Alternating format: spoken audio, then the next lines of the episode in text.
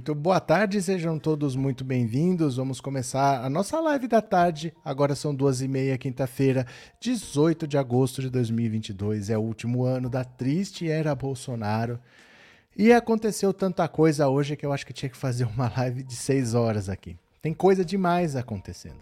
Primeiro, vocês viram que o Marco Feliciano andou falando que o PT quer fechar a igreja? PT entrou na justiça para ele provar para ele provar que o PT tem algum plano para fechar igreja. Ele está sendo acionado judicialmente para se explicar. Aê!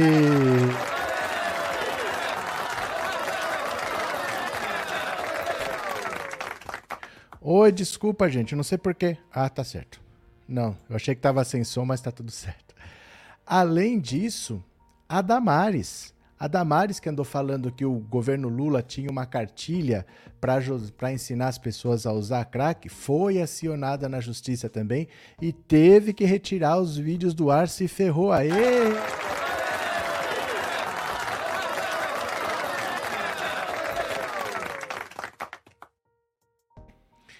E também teve o Bolsonaro que, assim, demorou.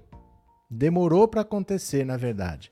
O Bolsonaro foi para cima de um rapaz. Eu já postei vídeo dele até no Instagram, eu já mostrei aqui na live. Ele chama Wilker Leão. Ele tem um canal no YouTube, ele tem um, um vídeo, ele tem um perfil no TikTok. Ele posta vídeo todos os dias. Ele vai sempre ali para a saída do Palácio da Alvorada e fica conversando com o gado. Todo dia ele faz isso. Só que hoje o Bolsonaro parou o Bolsonaro parou e ele foi para cima para perguntar para o Bolsonaro por que, que ele era tchutchuca do Centrão, por que, que ele faz o que ele disse que ele não ia fazer. Esse rapaz ele não é de esquerda, ele é de direita, mas ele é aquela direita que se decepcionou com o bolsonarismo, que achou que o Bolsonaro ia mudar o Brasil e o Bolsonaro está fazendo tudo o que dizia que não ia fazer. Então ele fica lá questionando, mas o Bolsonaro fez isso e você apoia? Ah, sai, você é de esquerda. Não, eu não sou de esquerda, eu sou de direita. Mas você acha que isso é postura de um presidente da República? Ele fazendo isso, ele fazendo aquilo? Ele faz tempo que ele faz isso. Só que hoje o Bolsonaro foi para cima dele e isso não é novidade, isso até demorou para acontecer, porque esse pessoal militar, esse pessoal de perfil autoritário, eles são assim. Eles partem para violência, eles partem para agressão, por isso que me deixa um pouco assustado. Eu, eu fiz esse ano 50 anos.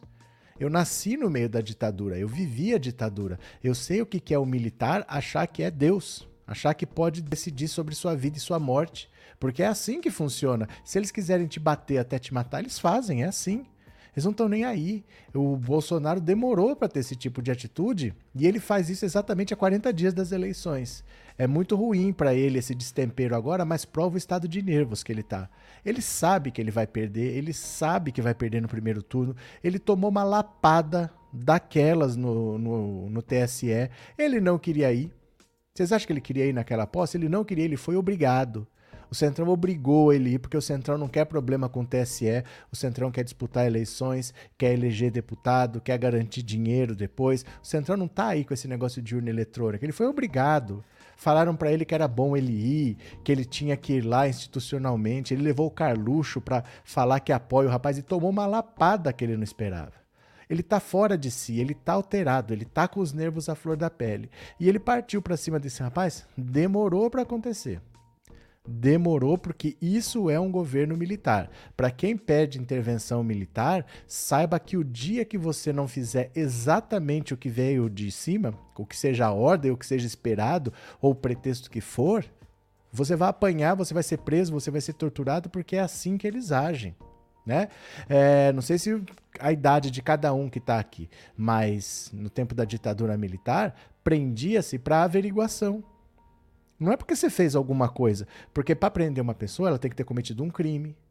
Se não for em flagrante, tem que ter um julgamento, né? Você tem que ser condenado, tudo, tem direito de defesa, a não ser que seja em flagrante. O cara pega você com a faca no coração do outro ali, aí você prende em flagrante. Se não, não. Na ditadura prendia-se para averiguação. Ninguém sabia o que tinha acontecido com você. O cara olhava para tua cara, prendia. Por que não? Para averiguação. Te prendia sem motivo, soltava quanto queria, não tinha habeas corpus, no, o AI-5 acabou com habeas corpus, advogado não servia de nada e ficava por isso mesmo. Te prendiam por vadiagem. Se você não tivesse trabalhando, ou se você estivesse trabalhando, mas não estivesse com a carteira de trabalho na mão, te prendiam por vadiagem. Por nada. Você ia preso por vadiagem. Até alguém aparecer com a sua carteira de trabalho assinada ou então, se você não tivesse uma carteira de trabalho, você ficava preso lá o tempo que eles quisessem, você era preso por vadiagem, você era preso por averiguação. É assim governo militar. Demorou para acontecer um destempero desse do Bolsonaro, porque eles são assim. Quem pede intervenção militar não sabe a loucura que está pedindo. Está pedindo para colocar a própria vida na mão de um militar para decidir. Então tem mais coisa, tem notícia da Carla Zambelli. A Carla Zambelli perdeu o perfil dela no Twitter. O Eduardo Bolsonaro virou escritor agora. Vamos ver várias coisas, vamos vendo, tá? Eu vou comparar o Bolsonaro com outro general da ditadura chamado Newton Cruz. Vocês vão ver que isso daí não é coisa que deu na cabeça dele. Militar é assim, tá? Vamos ver as notícias aqui. Deixa eu compartilhar a tela. Uh, deixa eu ver aqui onde é que tá. O Bolsonaro tchutchuca de o Centrão. Bolsonaro não vai discursar, viu? No 7 de setembro. Ele já falou que não vai não vai discursar. Onde é que tá a notícia, gente? Perdi aqui. Uai. Aqui achei, achei, pronto. Bora, venham aqui comigo, vou compartilhar a tela. Vamos ler juntos, vamos ler, vamos ver. Bolsonaro é chamado de tchutchuca do Centrão e se envolve em confusão, filma não. O Wilker Leão, ele faz isso todo dia. Todo dia ele está lá conversando com o gado, viu? O presidente Jair Bolsonaro se envolveu nessa quinta-feira em uma confusão com o youtuber Wilker Leão na saída do Palácio da Alvorada, em Brasília. As imagens foram registradas pela TV Globo. Gravando com o celular em meio a apoiadores do presidente, o youtuber questiona Bolsonaro sobre a sanção ao projeto que delimitou a delação premiada. Ele é então jogado no chão e seguranças tentam afastá-lo. Na sequência, Wilker chama Bolsonaro de tchutchuca do Centrão e o xinga de safado, covarde, vagabundo. Ao se aproximar novamente, o chefe do executivo agarra o youtuber pela camisa e pelo braço e tenta tirar o celular de sua mão. Olha a cena. Olha a cena. Olha a cena. Ó. Já vou mostrar o vídeo, viu? No momento, integrantes da segurança do presidente afastam o Wilker do presidente e seus apoiadores. Bolsonaro pede para que não filmem o momento. Filma não, filma não. Enquanto o rapaz está afastado, o presidente fala com apoiadores para não agirem contra ele, porque isso vai continuar. É o direito dele, mas está sendo mal educado, afirmou. Depois o Wilker volta e os dois conversam mais tranquilos. O presidente diz que ele pode filmar. Então o youtuber questiona sobre a delação premiada, armas e emendas do relator. Não posso ser presidente 100%. Vai desagradar um ou outro em alguma coisa, vai desagradar, responde Bolsonaro. O chefe do executivo se defendeu de sua aliança com o Centrão, criticada pelo youtuber. Ele disse que para governar precisa do apoio de grupo político que agrega cerca de 300 dos 513 deputados. Todo partido tem pessoas que devem alguma coisa ou acha que o PT não tem? Enquanto conversam, apoiadores se queixavam do youtuber, pediam que parasse para que pudessem fazer selfies e o chamavam de inconveniente. Logo depois, Bolsonaro encerra a conversa e vai embora. O Wilker já esteve no Palácio da Alvorada entre apoiadores do presidente há cerca de um mês. Nada, ele vai todo dia. Não é que um mês ele teve lá atrás, não. Ele vai todo dia quase.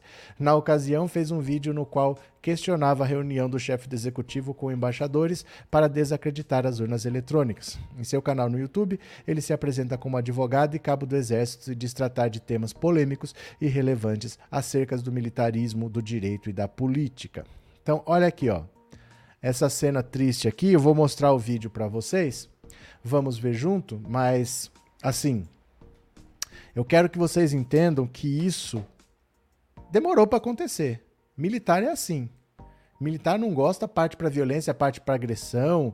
Militar é desse jeito. Eu vou mostrar para vocês o que fazia o general Newton Cruz com os jornalistas, tá? Então, primeiro aqui, ó, vamos ver como foi a cena de hoje do Wilker Leão. Dá uma olhada aqui, ó.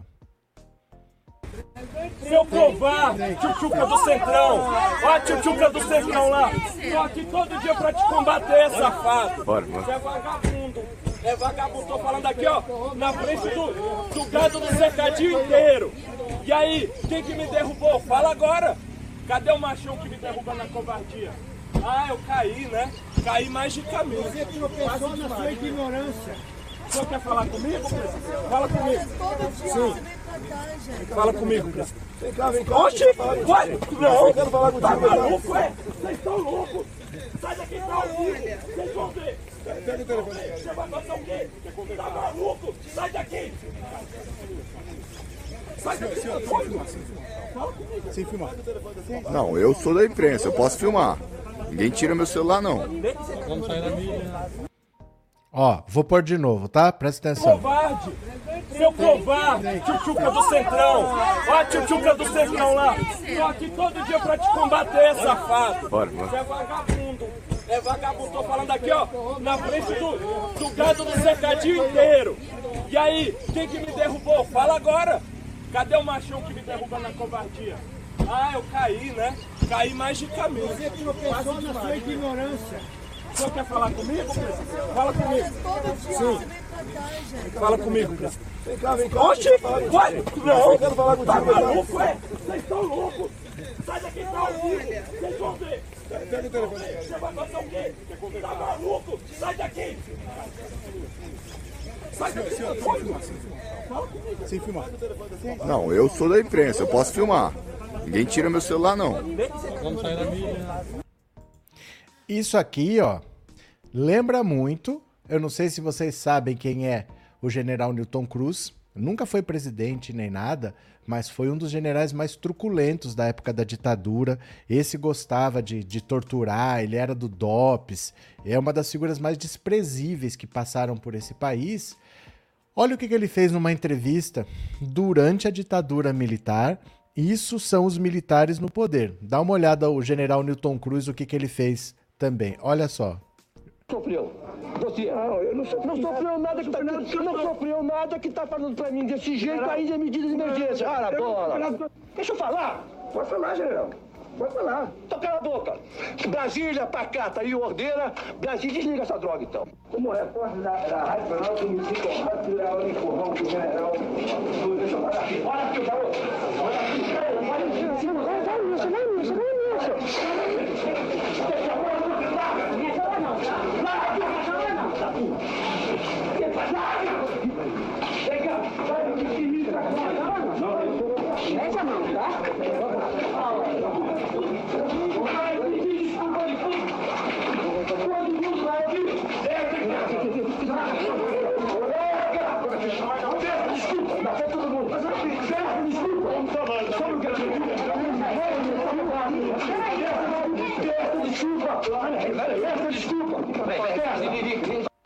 É assim. É assim, tá? Militares são assim. É, um, um, repórter fazendo pergunta foi praticamente a mesma coisa. Se despediu, estava indo embora, subiu o sangue, ficou nervoso e foi atrás do cara lá para tomar satisfação. A mesma coisa. Agora, veja a diferença quando a pessoa não é militar. Olha a diferença quando a pessoa não é militar. Presta atenção. De ambas é extremamente significativo. E agora eu peço licença para vocês, eu expliquei no início a questão do meu neto. Eu vou sair porque eu tenho exatos. Não, gente, vocês me desculpa, eu tenho exatinho, exatinho.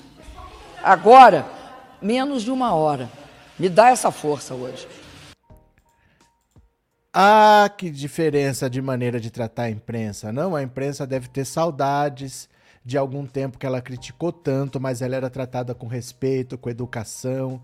Que saudade de ser tratado feito gente, de ser tratado como ser humano. Mas não presta, né? Não presta. Bom é ser autoritário. E esse, gente, é o ranço do nosso da nossa história escravocrata, de você ter durante tantos séculos o trabalho escravo nesse país. As pessoas se acostumaram a ser tratadas como bicho, a não ser tratadas como serem humano, a não serem respeitadas. As pessoas acham que isso é autoridade, isso é autoritarismo. É diferente de autoridade. Se você tem autoridade, você não precisa de violência, você não precisa de agressividade. Isso não é autoridade, isso é autoritarismo. Mas a nossa história, baseada em escravidão, eu mando em você, eu sou seu dono. Se eu quiser, eu bato em você, eu te esquartejo, eu te mutilo, eu faço o que eu quiser. Você não é gente. Isso persiste até hoje. Quem tem poder acha que pode fazer qualquer coisa. Demorou para acontecer uma atitude dessa do Bolsonaro. Demorou, porque isso é típico de militares. Isso é típico de gente que acha que está acima do bem e do mal, que está acima do lei e que não tem que ser questionada. A Dilma tratava os repórteres como seres humanos. A Dilma era gente. Gente como a gente. Mas não presta, né? Não presta porque um país baseado em escravismo não entende educação como autoridade. Eles entendem autoritarismo como autoridade. Mas se a pessoa for educada, eles não reconhecem autoridade. Autoridade é diferente de autoritarismo. Não reconheciam autoridade na Dilma, reconhece autoridade no autoritarismo do Bolsonaro. É isso, né? É isso. Deixa eu pegar aqui só para não perder o super chat da Suzy. Oi, Suzy, boa tarde, tá trabalhando. Legal. De noite a gente conversa. Obrigado pelo super chat, obrigado por ser membro do canal, viu? Não perdi mais nenhum não, né? Acho que eu não perdi mais nenhum não. Então pronto. Olha, isso daí, há 40 dias das eleições, agora vai ficar repetindo, vai ficar repetindo, vai ficar repetindo essa repercussão. E o Bolsonaro vai ter outros atos desses. Ele está completamente fora de si. Ele está possuído. Ele não queria ter ido na posse do, do Xandão, porque assim, a posse do ministro do, do TSE, de dois em dois anos, tem. Não é um evento como foi esse do, do Alexandre de Moraes. É só uma troca de cargo. Você só.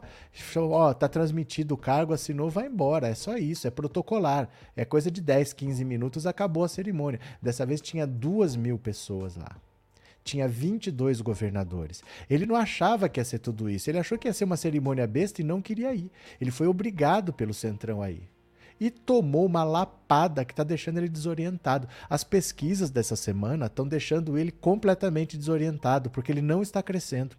Eu falei para vocês que essa PEC não ia virar auxílio. Ah, mas vai, o pobre vai se vender, o pobre vai se vender. Eu falei, gente, não menospreze o pobre, não menospreze o brasileiro. Bolsonaro jogou 40 bilhões de helicóptero para as pessoas pegarem e não adiantou.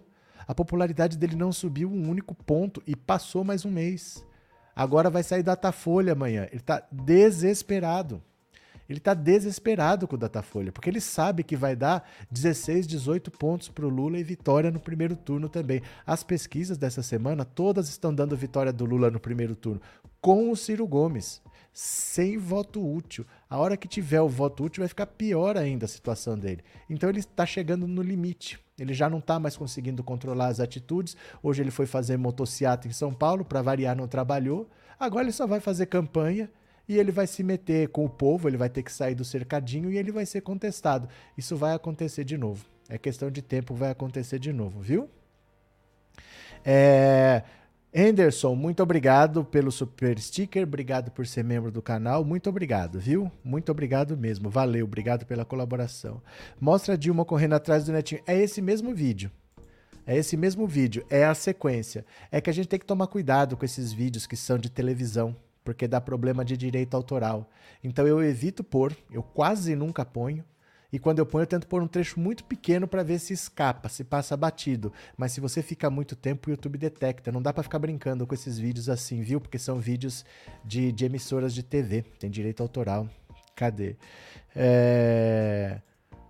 Como tenho admiração pela Dilma, sua honestidade foi a sua queda perante aos golpistas Rosângelas.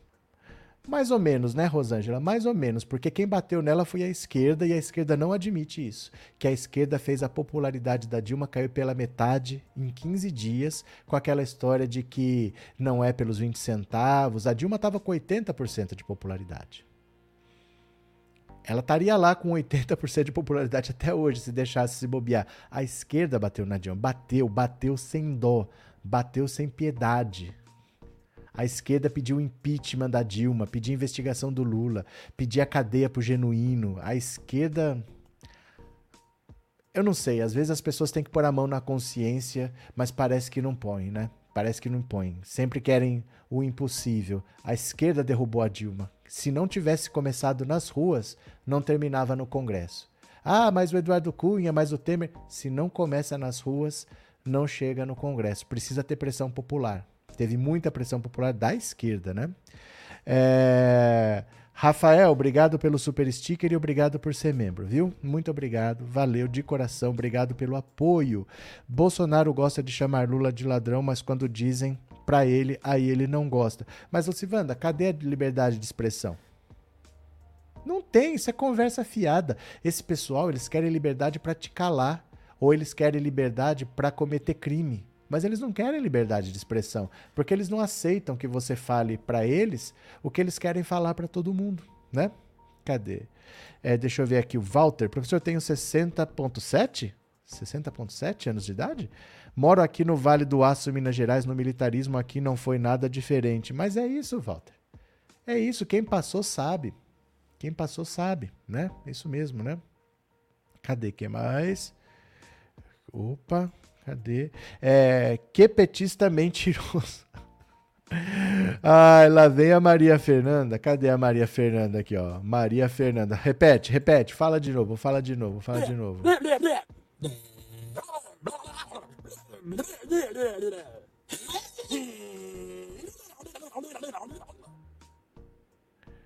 Ai, ai, ai, ai, ai. Cadê? Nunca bati na Dilma, foi um golpe orquestrado. Eu, não fa eu falei a Zenaide, eu falei a culpa é da Zenaide? Que horas que eu falei que a culpa é da Zenaide? Deixa eu mostrar aqui para vocês. Gente, vocês são às vezes meio, ó. Isso aqui é o preço das passagens de ônibus em São Paulo. Nunca subiu menos. Sempre subiu 30, ó, de 1,40 para 1,70. 30 centavos, de 1,70 para 2, 30 centavos, de 2 para 2,30, 30 centavos. Quando que a esquerda foi para a rua reclamar? Quando subiu 20 centavos. Quando subiu de 3 para para 3,20. Olha aqui, ó, de 2 para 2,70. Ninguém foi para a rua.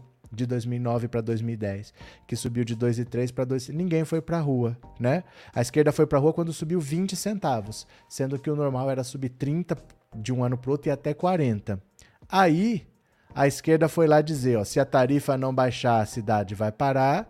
Era o primeiro ano, o Haddad tinha acabado de assumir. Olha, olha a esquerda na Paulista. Nunca teve tanta gente assim em manifestação contra Bolsonaro. Olha, olha a esquerda lá em Brasília, dona Zenaide, presta atenção. Isso aqui é a esquerda tentando invadir o Congresso Nacional, subindo no telhado do Congresso Nacional para protestar. Olha, PSTU, PSOL. Isso aqui é o pessoal protestando contra os 20 centavos lá, ó. É a esquerda. Ó, cassação do genuíno, cadeia para os mensaleiros, investigação do Lula, vamos à luta. Esse aqui é o pessoal, ó o solzinho aqui, ó. Ó.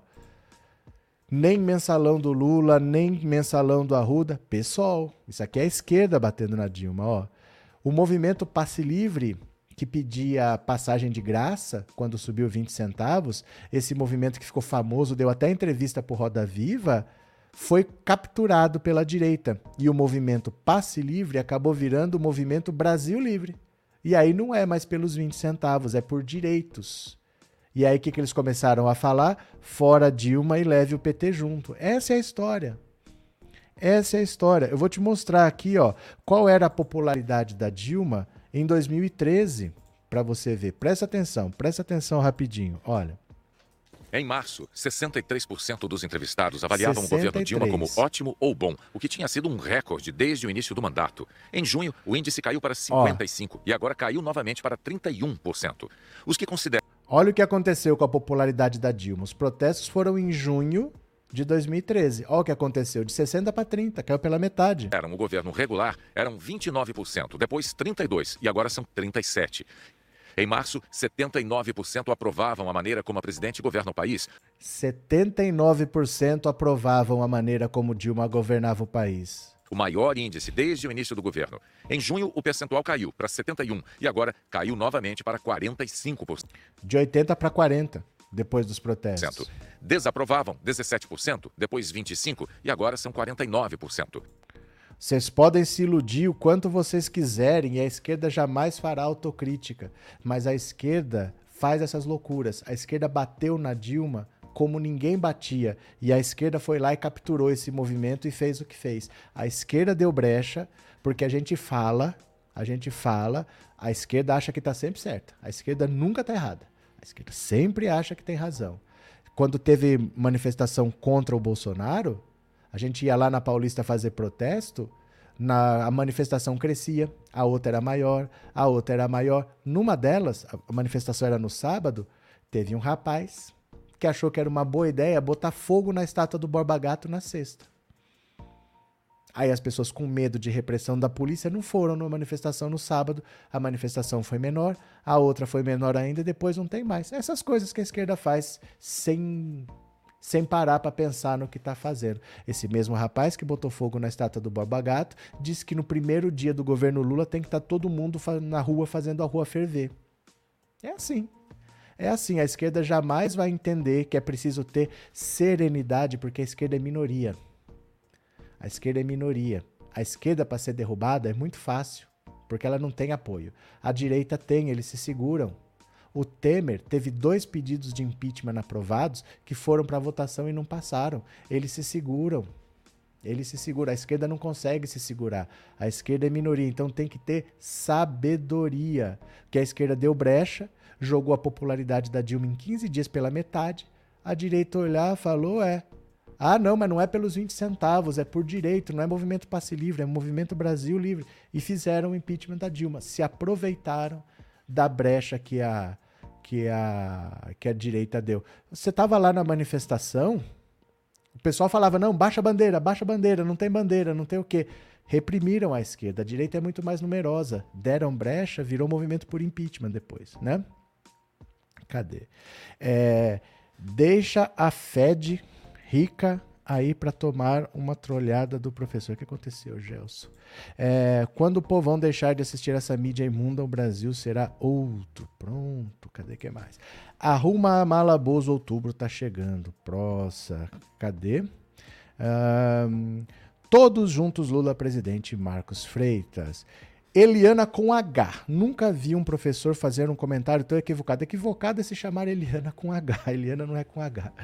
Ô, minha filha, não sei quantos anos você tem, não sei quantos anos você tinha em 2013, mas foi isso que aconteceu, tá? A esquerda foi trouxa de querer bater, de achar, a esquerda achou que todo presidente ela ia eleger dali para frente. Elegeu Lula, elegeu de novo, elegeu a Dilma, iam tirar a Dilma, iam por outro, podiam mandar, podiam desmandar. E a direita olhou e falou: "Ah, é? É assim que começa, é assim que faz". Aquilo estava na cara que não ia dar certo, mas não adianta falar, porque a esquerda sempre acha que tem razão, até quando o nome começa com H, né, dona Eliana? Naquele momento não se tinha o saber do que realmente vinha, eu não apoiei, mas entendo porque hoje é fácil falar. Não, mas não é isso, não é questão de que hoje é fácil falar. A gente falava na época e não adiantava. Não adiantava. Não adianta falar para a esquerda que ela está errada. Gente, eu falo para vocês aqui, eu, todo dia eu falo, tem que ter serenidade, porque o governo do Lula não vai ser fácil. Não achem que acabou o governo Bolsonaro, agora é só alegria. Vão ser quatro anos de reconstrução, vão ser anos difíceis, não. O pessoal vai estar tá lá cobrando que tem que romper com o mercado financeiro, que tem que fazer reforma agrária, que tem que fazer não sei o quê. O pessoal não entende o que é um governo de reconstrução. Não entende que o Bolsonaro vai entregar o país com uma dívida de 500 bilhões. Que o Bolsonaro já falou que não pode entregar o governo de tanque cheio vão cobrar churrasco e picanha em fevereiro. O pessoal não entende. Eles cobram da esquerda, a esquerda cobra da esquerda o que não cobra da direita. Nunca teve tanta gente contra o Bolsonaro como teve contra a Dilma. E aquilo era a esquerda. Ah, nunca teve tanta gente na Paulista contra o Bolsonaro como teve contra a Dilma. E era a esquerda. A esquerda quis invadir o Congresso. Né? Cadê que mais? É... O movimento Passe Livre foi bancado por gente de fora do país e foi só para dar início às manifestações contra a Dilma. Bom, agora as opiniões estão aparecendo, né? Agora as opiniões estão aparecendo. Oi, Gilson, estou trabalhando, mas encontro sempre um tempinho para assistir. Abraço, Gilson, chega para cá. O professor está falando agora e não estão querendo entender. Não, mas a esquerda nunca vai entender. Ela sempre acha que ela está certa. Vão fazer com o Lula a mesma coisa que fizeram com a Dilma? O Lula vai tomar posse e já vão querer saber cadê minha picanha, cadê o meu churrasco? Gente, a esquerda bateu na Dilma sem dó. A esquerda bateu sem dó. Por causa de 20 centavos. Nunca. Vou mostrar aqui de novo, eu acho que vocês não entenderam isso. Nunca nunca subiu tão pouco. Olha aqui, ó, as tarifas de ônibus em São Paulo. Sempre subia 30 até 40. Foram para a rua protestar contra 20. Por causa de um aumento de 3 para 3,20 de 2012 para 2013, que foi o governo Haddad. Foi a administração do Haddad ali. Nunca, ó, quando subiu de 2,70 para 2,30 não teve protesto. Quando subiu de 2,30 para 2,70, que foram 40 centavos, não teve protesto. A esquerda foi se revoltar com pedir passe livre, dizer que não era pelos 20 centavos, quando subiu 20. Nunca subiu menos. Nunca subiu menos. Sempre subiu mais. Mas eles foram protestar no começo do governo Haddad, no, no, no governo Dilma. É, a gente pode se iludir o quanto a gente quiser. Mas a esquerda não tem muita lucidez. Lúcido é o Lula. O Lula sabe que precisa conciliar, precisa conversar com as pessoas. O Lula foi brigar o Alckmin, todo mundo torcia o nariz. Quando o Lula foi buscar o José Alencar, todo mundo torceu o nariz, porque a esquerda prefere perder, igual o PSOL, e ficar falando que ela é pura, que ela não se mistura, e perder e não fazer nada. A verdade é essa. Ou a gente tem lucidez e a gente entende que vai ter que quebrar ovos para fazer omelete. Não existe fazer omelete sem quebrar ovos, quer dizer, alguma coisa você perde você abre mão de alguma coisa, mas você não abre mão de ajudar as pessoas. Não dá para fazer tudo, mas eu não vou abrir mão de ajudar as pessoas. Eu vou fazer o Bolsa Família. Eu vou fazer o Minha Casa Minha Vida. Eu vou fazer o Luz para Todos. Disso aqui eu não abro mão. E outras coisas você vai ter que abrir mão. Você não faz omelete sem quebrar ovos. Mas a esquerda não abre mão. Não, tem que fazer isso aqui. Não, não regulou a mídia, não mudou a lei de imprensa, não fez não sei o quê. Ai, o encarceramento, mas eu não sei o quê. A esquerda nunca está satisfeita. Né? A esquerda nunca está satisfeita. Cadê? Olha aqui. É... Democracia sempre, disse a Sônia. O pessoal é complicado, muito ruim. Cadê? Eu era analfabeta política em 2018, mas só de ouvir as barbaridades que o monstro genocida dizia, meu coração gelava e eu sentia um frio na espinha dito e feito. Olha a desgraça que virou o país. Anne, independente de você entender ou não de política, Bolsonaro não é um mau político, Bolsonaro é um mau ser humano. Bolsonaro é racista, Bolsonaro é homofóbico, Bolsonaro é machista. Bolsonaro é a favor de exterminar os pobres e dar tudo para os ricos. Isso é óbvio, isso é evidente, que ele não tem nenhum apego pela vida humana, né? É para revirar mesmo, né? Cadê? É, verdade, lembro dessa manifestação. Pois é, se deixar, a esquerda faz outra contra o Lula, se não tiver tudo maravilha na, no dia seguinte. Aí é que tá, né? Calor. É, acham que vai ganhar só na fraude cara mentiroso. Chegou mais um canal Questione-se. Questione questionese. O que, que é questione questionese? É mistura de maionese com que? O que, que é questionese? É, é... o que, que é questionese? Eu gostaria de saber o que, que é questionese. Ó, bora, bora, bora. Questionese.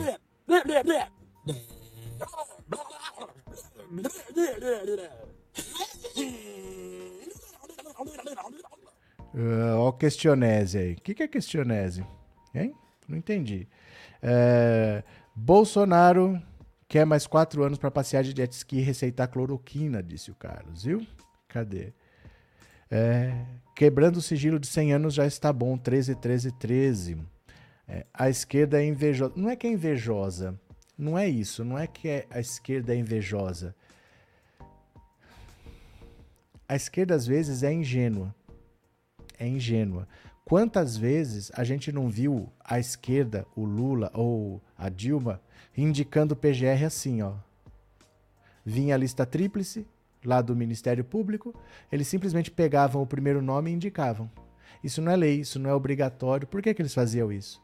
O Bolsonaro botou um poste lá, ali ele não esquenta a cabeça. O PT nomeava inimigos. O Janot é o procurador que poderia derrubar o governo se ele quisesse, porque é a pessoa que denuncia para a justiça, é a pessoa que diz que tem crime. E o PT escolhia a PGR assim, ó. Ah, vamos fazer de uma maneira republicana. Vamos, não vamos indicar um aliado. Você não precisa indicar um aliado, mas você indicava inimigos, porque não parava cinco minutos para conversar com a pessoa. E o Janot, parceiro do Dallagnol, parceiro do Sérgio Moro, foi indicado pela Dilma. Depois veio a Raquel Dodge, outra.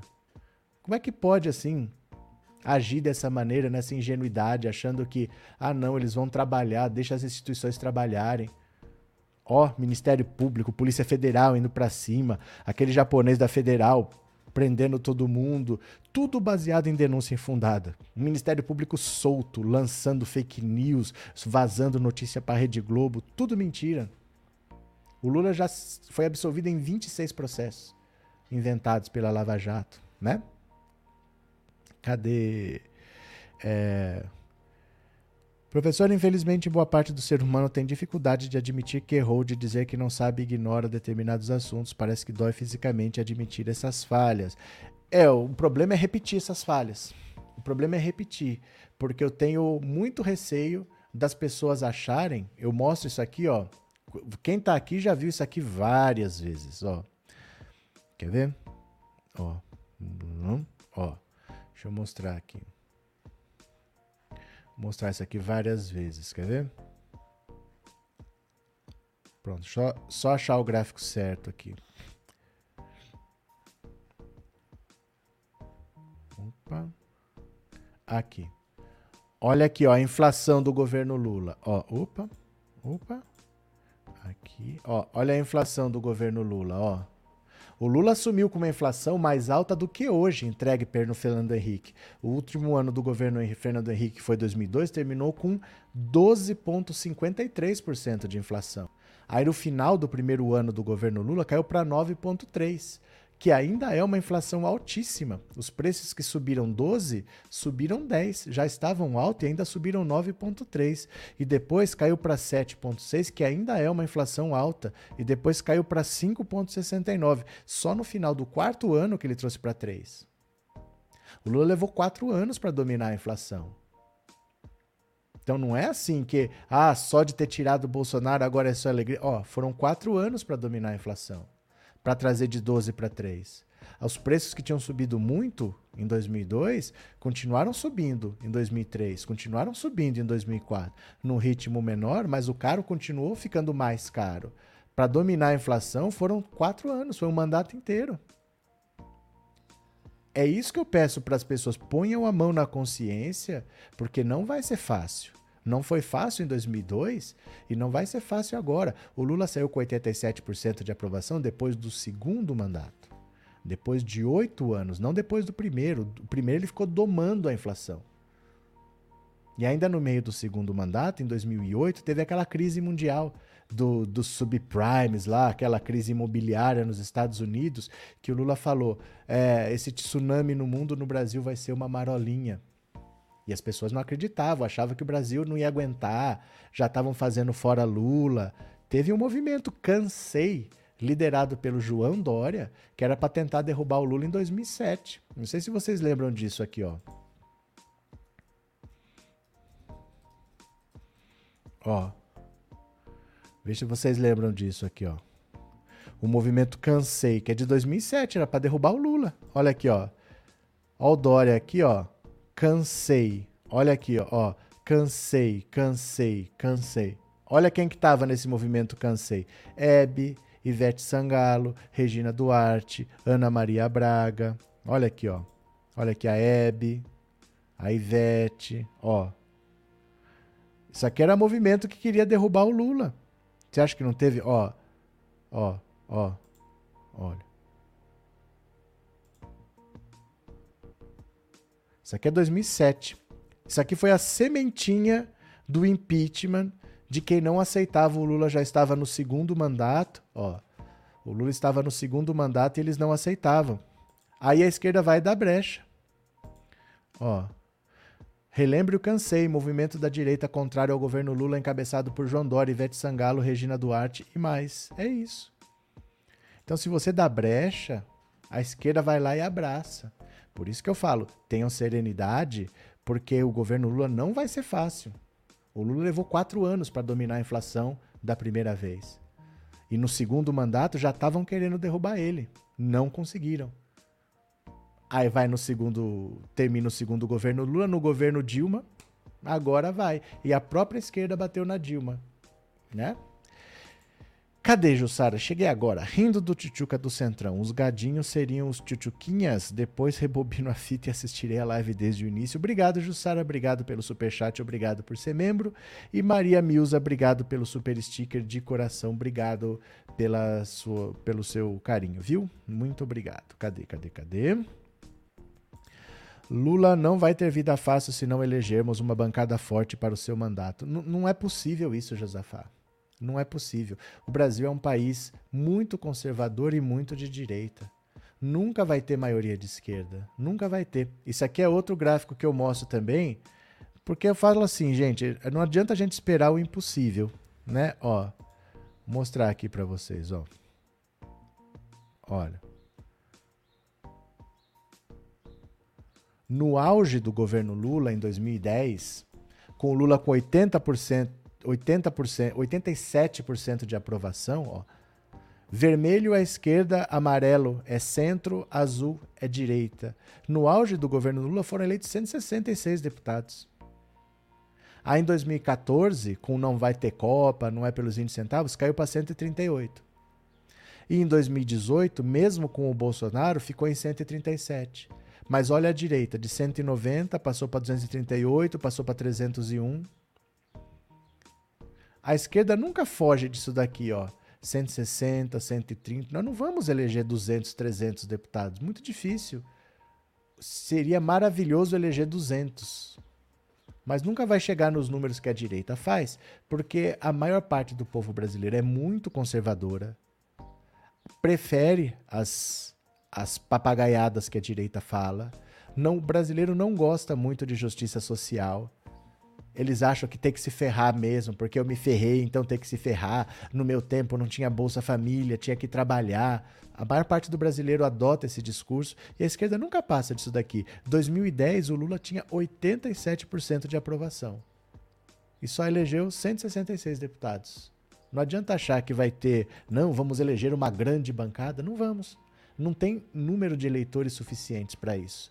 Isso aí, com o tempo, se você conseguir educar as pessoas, se você conseguir politizar, explicar o que, é bom para elas, olha, a direita vai privilegiar os empresários, os ricos, eles vão tirar os seus direitos, como eles fazem todas as reformas. Isso leva tempo.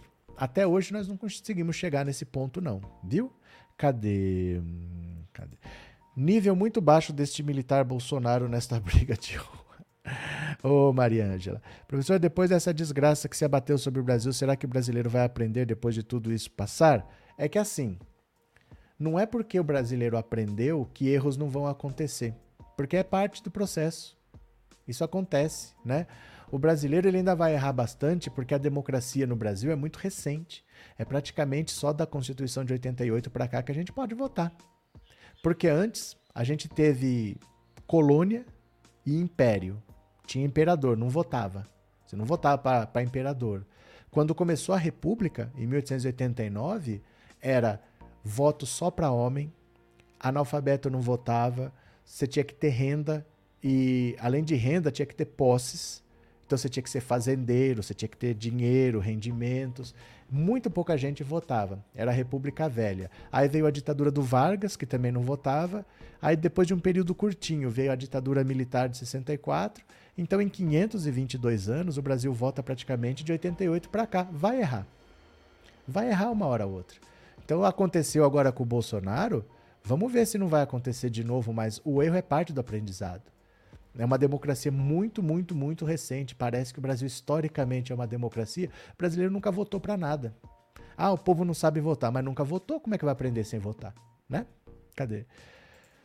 Hoje, um vereador conservador será julgado no Rio. O governo Cláudio Castro e Carluxo estão apoiando o moço, Maria José. Verdade, né? Missionário Cristiano Gil, boa tarde. Na última pesquisa, o Lula estava com 44 a 32 do Bozo. É confiável essas pesquisas ou pode haver surpresas no final? Olha, é que assim, tem 20 institutos de pesquisa. Tá tudo dando a mesma coisa. Não é possível que todo mundo combinou E não é possível que uma pessoa só comprou 20 institutos diferentes. Né? Tá tudo dando a mesma coisa, tá todo mundo dando no mínimo 12, 15 pontos de vantagem para o Lula e vitória no primeiro turno. Eu estou falando desde o ano passado que o Lula vence no primeiro turno. É o que eles estão mostrando, né? É possível haver surpresas no final? Possível qualquer coisa é, provável não. Possível qualquer coisa pode ser, né? Provável não é, porque os dois são muito conhecidos. É muito difícil. O Bolsonaro hoje ele não precisa simplesmente crescer. Se ele crescer, ele não passa o Lula. Ele precisa tirar eleitor do Lula. Ele precisa transformar um petista em bolsonarista em 40 dias. Como é que ele vai fazer isso? Porque mesmo que ele cresça, ele perde. Ele não consegue ultrapassar o Lula simplesmente crescendo, porque o Lula já está vencendo no primeiro turno. O Lula tem mais de 50%. Então ele precisa transformar eleitor petista em bolsonarista. Mas o Lula é conhecido. O que, que ele vai falar do Lula que já não falaram? O Lula e o Bolsonaro hoje são conhecidos. Um que é presidente e o outro que foi presidente. É muito difícil você convencer um bolsonarista a mudar porque o Bolsonaro é conhecido. É diferente de 2018. O Bolsonaro era desconhecido e o Haddad era desconhecido. O, o candidato era o Lula. Só no finalzinho que o Haddad virou candidato, aí a Manuela abandonou a candidatura dela, veio ser vice do Haddad. Então eram duas candidaturas desconhecidas. Ali podia ter mais surpresa. Mas hoje o eleitorado do Lula e do Bolsonaro estão muito cristalizados. Muito difícil você imaginar uma mudança porque eles são conhecidos. Todo mundo sabe quem é. Quem está votando no Bolsonaro sabe quem está votando. Quem está votando no Lula sabe quem está votando. Então achar que eles vão mudar é difícil, né? É, acho que tem mais potencial de crescimento é o Lula. Uma parcela de eleitores do Ciro vão migrar para o Lula no último momento. É, isso aí eu não chamo de crescimento. É mais transferência de votos. O Bolsonaro teve uma transferência de votos em abril quando o Sérgio Moro desistiu. Mas ele mesmo não cresceu. Ele não ganhou eleitor fora essa transferência. Então eu nem chamaria de crescimento, né? Porque não é que ele trabalhou, que ele conversou, que ele atingiu um público novo. Não, é uma transferência de votos que aconteceria no segundo turno. Pode acontecer já no primeiro turno. Então o Bolsonaro já teve a transferência de votos dele quando o Sérgio Moro desistiu. O Lula pode ter uma transferência, mas tirando isso, os dois estão numa linha reta que não muda por nada, porque eles são muito conhecidos do público. Né? É o presidente e o ex-presidente. Então, muito difícil alguém mudar de ideia. Muito difícil alguém mudar de ideia, né? É ruim tirar do petista enraizado, mas do bolsonarista também, porque os dois são muito conhecidos. Você vê, por exemplo, no governo, na, na eleição passada, apesar de ser do PT, mas o Haddad era desconhecido. Né? O Haddad praticamente não fez campanha. O Haddad se tornou candidato três semanas antes do primeiro turno. Ele só fez três semanas de campanha no primeiro turno e três semanas de campanha no segundo turno. Muito pouco, ele era desconhecido. Aí alguma coisa que aconteça em Juiz de Fora pode fazer uma migração de votos assim, porque as pessoas não conheciam direito o Haddad. Mas hoje é muito difícil que isso aconteça, né? Cadê? É, dá até alívio saber que vamos ficar livre desse Bolsonaro. É porque ele não governou, William. Ele não governou. Então, quando você fala assim que ele quer a reeleição, você tem que olhar pelo que ele fez. Não adianta ele prometer. Vou te dar um exemplo. O Lula falou: eu vou manter o auxílio emergencial em 600 reais. Beleza, o Lula pode prometer isso daí. O Bolsonaro não pode prometer, porque ele está fazendo o orçamento. O orçamento é o dinheiro do ano que vem não está incluído esse benefício para o ano que vem. Então ele não pode falar que ele vai fazer sem ele colocar no orçamento. E para colocar no orçamento, ele tem que arrumar dinheiro em algum lugar. E não tem dinheiro. Porque ele está deixando dívidas, ele não está deixando dinheiro. Então, para o Bolsonaro, as coisas são complicadas, porque o Lula fala, eu vou manter. O Lula não é governo. Bolsonaro em 2018 não era governo, é outra situação. Agora, o Bolsonaro não pode falar, eu vou manter o auxílio. Cadê? Não está no orçamento? Não vai manter, então. Então não vai ter, vai acabar em dezembro. É muito difícil você ser governo, porque você pode falar o que você quiser, mas as pessoas olham para o seu governo e veem se você merece mais quatro anos ou não. E o Bolsonaro optou por andar de jet ski. Ele não tem o que mostrar, né? Cadê? É, presidente Bozo brigando na rua com o marginal desceu demais cruzes. Mas é de se esperar, demorou para acontecer, porque militar é assim. Governo militar é assim, né? Tem 15% de pessoas que não se vacinaram, mais provável os eleitores do Bozo. Com certeza, Antônio, com certeza. E assim, a sorte delas é que os outros 85 se vacinaram. Isso é o que se chama imunidade de rebanho. Depois que você tem pelo menos 70% das pessoas imunizadas, no mínimo 70%, é difícil que você, mesmo não vacinado, se contamine, porque o vírus já não está mais circulando. Mas você só consegue parar a circulação do vírus com vacinação, porque com contágio, o contágio nunca é tão rápido quanto a vacinação. A vacinação. Você pode ver que as pessoas se contaminam 100 mil por dia. 100 mil. Mas a vacinação pode ser 2, 3 milhões por dia. Então você rapidamente imuniza todo mundo, o vírus para de circular. A sorte desses 15 é que os 85% de cá se vacinaram. Então eles estão imunizados por tabela porque o vírus parou de circular, né? É, Aparecido, eu sou do tempo da ditadura, tenho 68 anos e me lembro que até casal de namorados iam presos. Não tinha motivo. Não tinha motivo. Não tinha motivo, era porque eles queriam. Eles queriam, eles faziam. E no AI-5, o AI-5 foi depois de 68. Aí não tinha mais habeas corpus. Então o cara te prendia. Não adiantava você ter advogado ou não, porque o advogado não fazia nada, não tinha mais habeas corpus. Eles te prendiam sob qualquer pretexto, soltavam quando queria, se soltassem, podiam te bater o quanto quisesse, às vezes você morria. Às vezes eles nem queriam matar, mas batiam tanto que você morria. Como é que faz? Né? É isso que é o governo militar. Demorou para o Bolsonaro fazer um negócio desse. Demorou.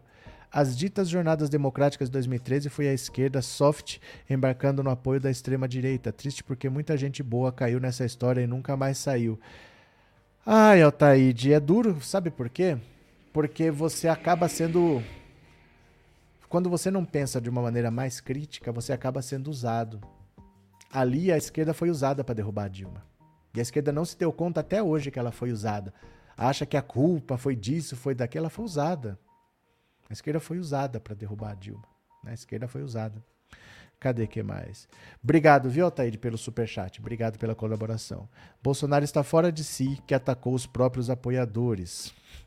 Cadê, Antônio? Outra coisa, quem está morrendo é quem não tomou vacina. É, basicamente isso, né? Carlinhos, o gabinete do ódio montou um deepfake mostrando pesquisa falsa com a voz da Renata Vasconcelos. É, mas olha, deixa eu falar uma coisa para vocês.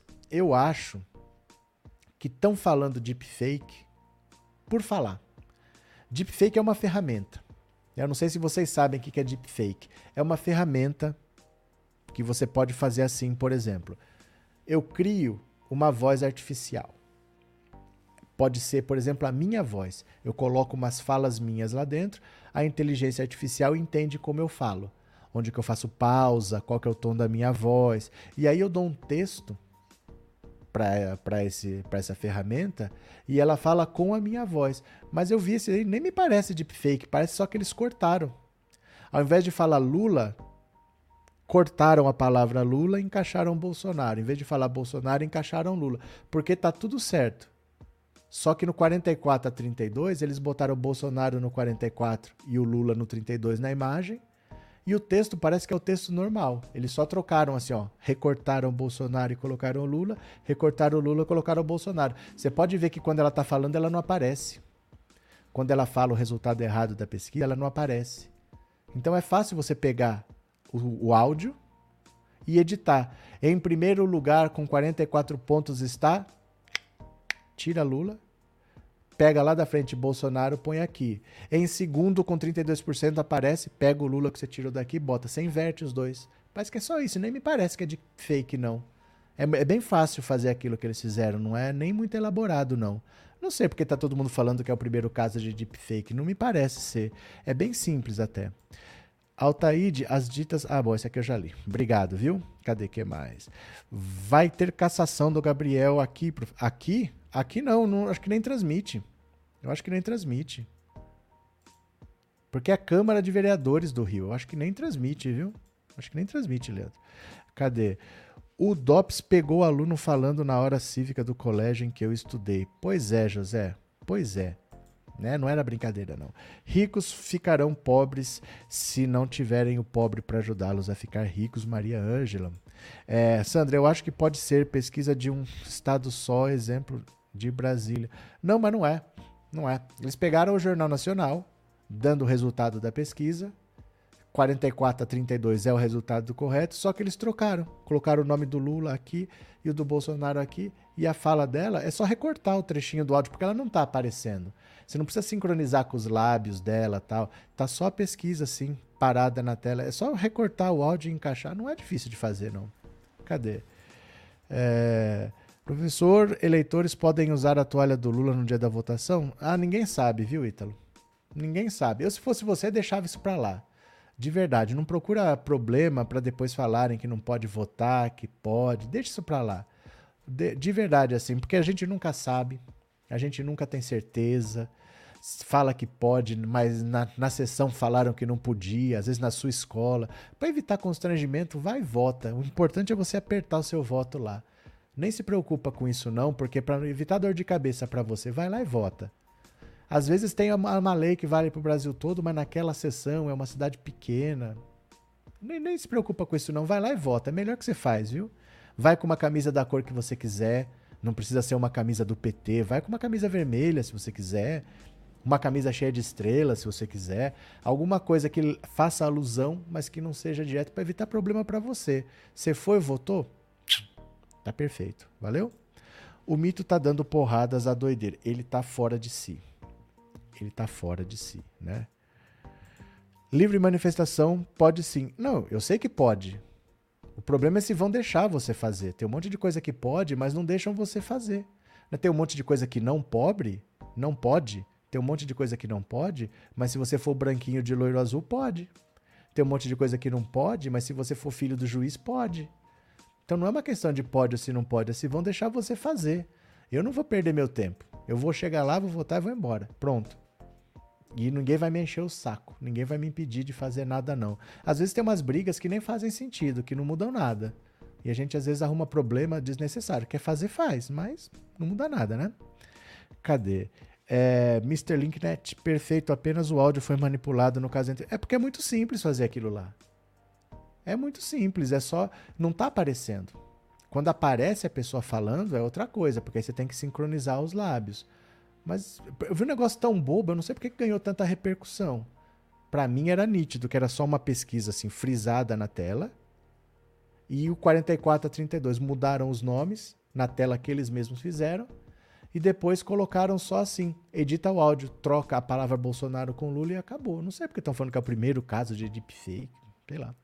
Bandeiras e similares não pode. Então, por que, que nós vamos ficar discutindo um negócio que a gente não é obrigado a fazer? Vai, vai lá e vota só, gente.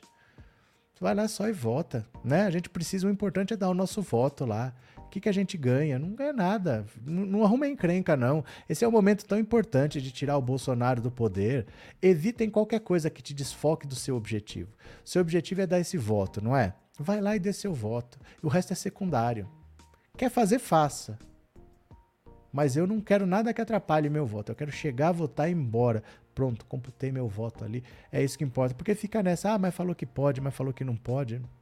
Não muda. Não muda nada. Quando eu fui, por exemplo, é... vocês lembram do. Eu não tenho mais aqui. Eu tenho a Cuca. Lembra da Cuca? Que eu tinha uma Cuca que o Bolsonaro disse que quem tomasse vacina é... ia virar jacaré? Eu tinha uma Cuca aqui, né? E o bonequinho do SUS. O bonequinho do SUS ainda tá aqui. Quando eu fui votar, eu levei. Quando eu fui votar, quando eu fui tomar vacina. Quando eu fui tomar vacina, eu levei o bonequinho do SUS e levei o jacaré. Se fosse eleição, eu não levaria. Porque eu tirei uma foto, foi engraçadinho tal. Mas na eleição eu quero é dar meu voto, cara. Não vou, vou fazer nada que me desvie do meu objetivo, não. Quero chegar, votar e ir para casa. Agora eu vou esperar a apuração. O resto, se quiser fazer, faz, mas não muda nada. Não muda nada. Às vezes você está comprando uma encrenca, vai se indispor com alguém lá, a troco de nada, vai dar seu voto, né?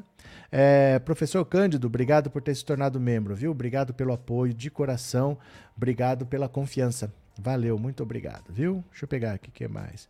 É, vou votar caladão e pronto, o voto é o que importa. É porque às vezes não vai dar problema, mas você também não ganha nada. Legal, você foi com a camisa, você foi de bandeira, não deu problema, beleza. Mas não muda, é um voto do mesmo jeito. E se dá problema, você vai se chatear, é um domingo, Você vai se estressar. Ah, é troco de nada, porque não muda nada. O negócio importante é dar um voto lá. Né? Não muda. Se você fosse, por exemplo, de bandeira, isso fosse mudar o voto das pessoas, fosse influenciar, mas, mas não muda nada, não. Não muda nada. Vai lá e dá, dê seu voto e evite problema. A gente não sabe quem vai estar tá armado, quem não tá. A gente não sabe quem vai estar tá arrumando confusão, quem não vai estar. Tá. Não... Chegue, dê seu voto e vá para sua casa esperar a apuração, né? É, Eurípides, obrigado pelo superchat e obrigado por ser membro, viu? Muito obrigado. Trindade, temos que votar da forma mais tranquila e depois do resultado aí sim comemorar. É porque a gente não sabe se vai ter gente armada.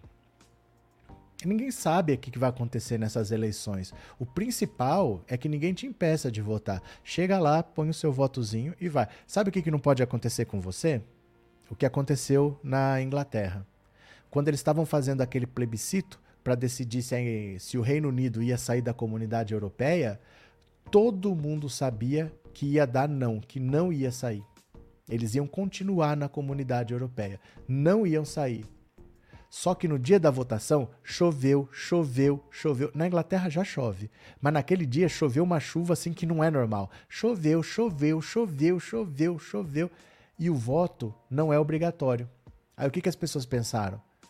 Ah, tá chovendo pra caramba.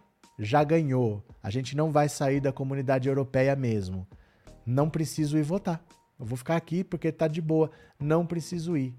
E aí, o mesmo Steve Bannon que elegeu o Trump, o mesmo Steve Bannon da estratégia do Bolsonaro, é o mesmo Steve Bannon que radicalizou os veinhos no interior para fazer o Reino Unido sair da comunidade europeia. Esses foram votar. Os radicais foram votar. E aí os caras ficavam em casa acompanhando a apuração e era assim, ó. E eles ficando branco.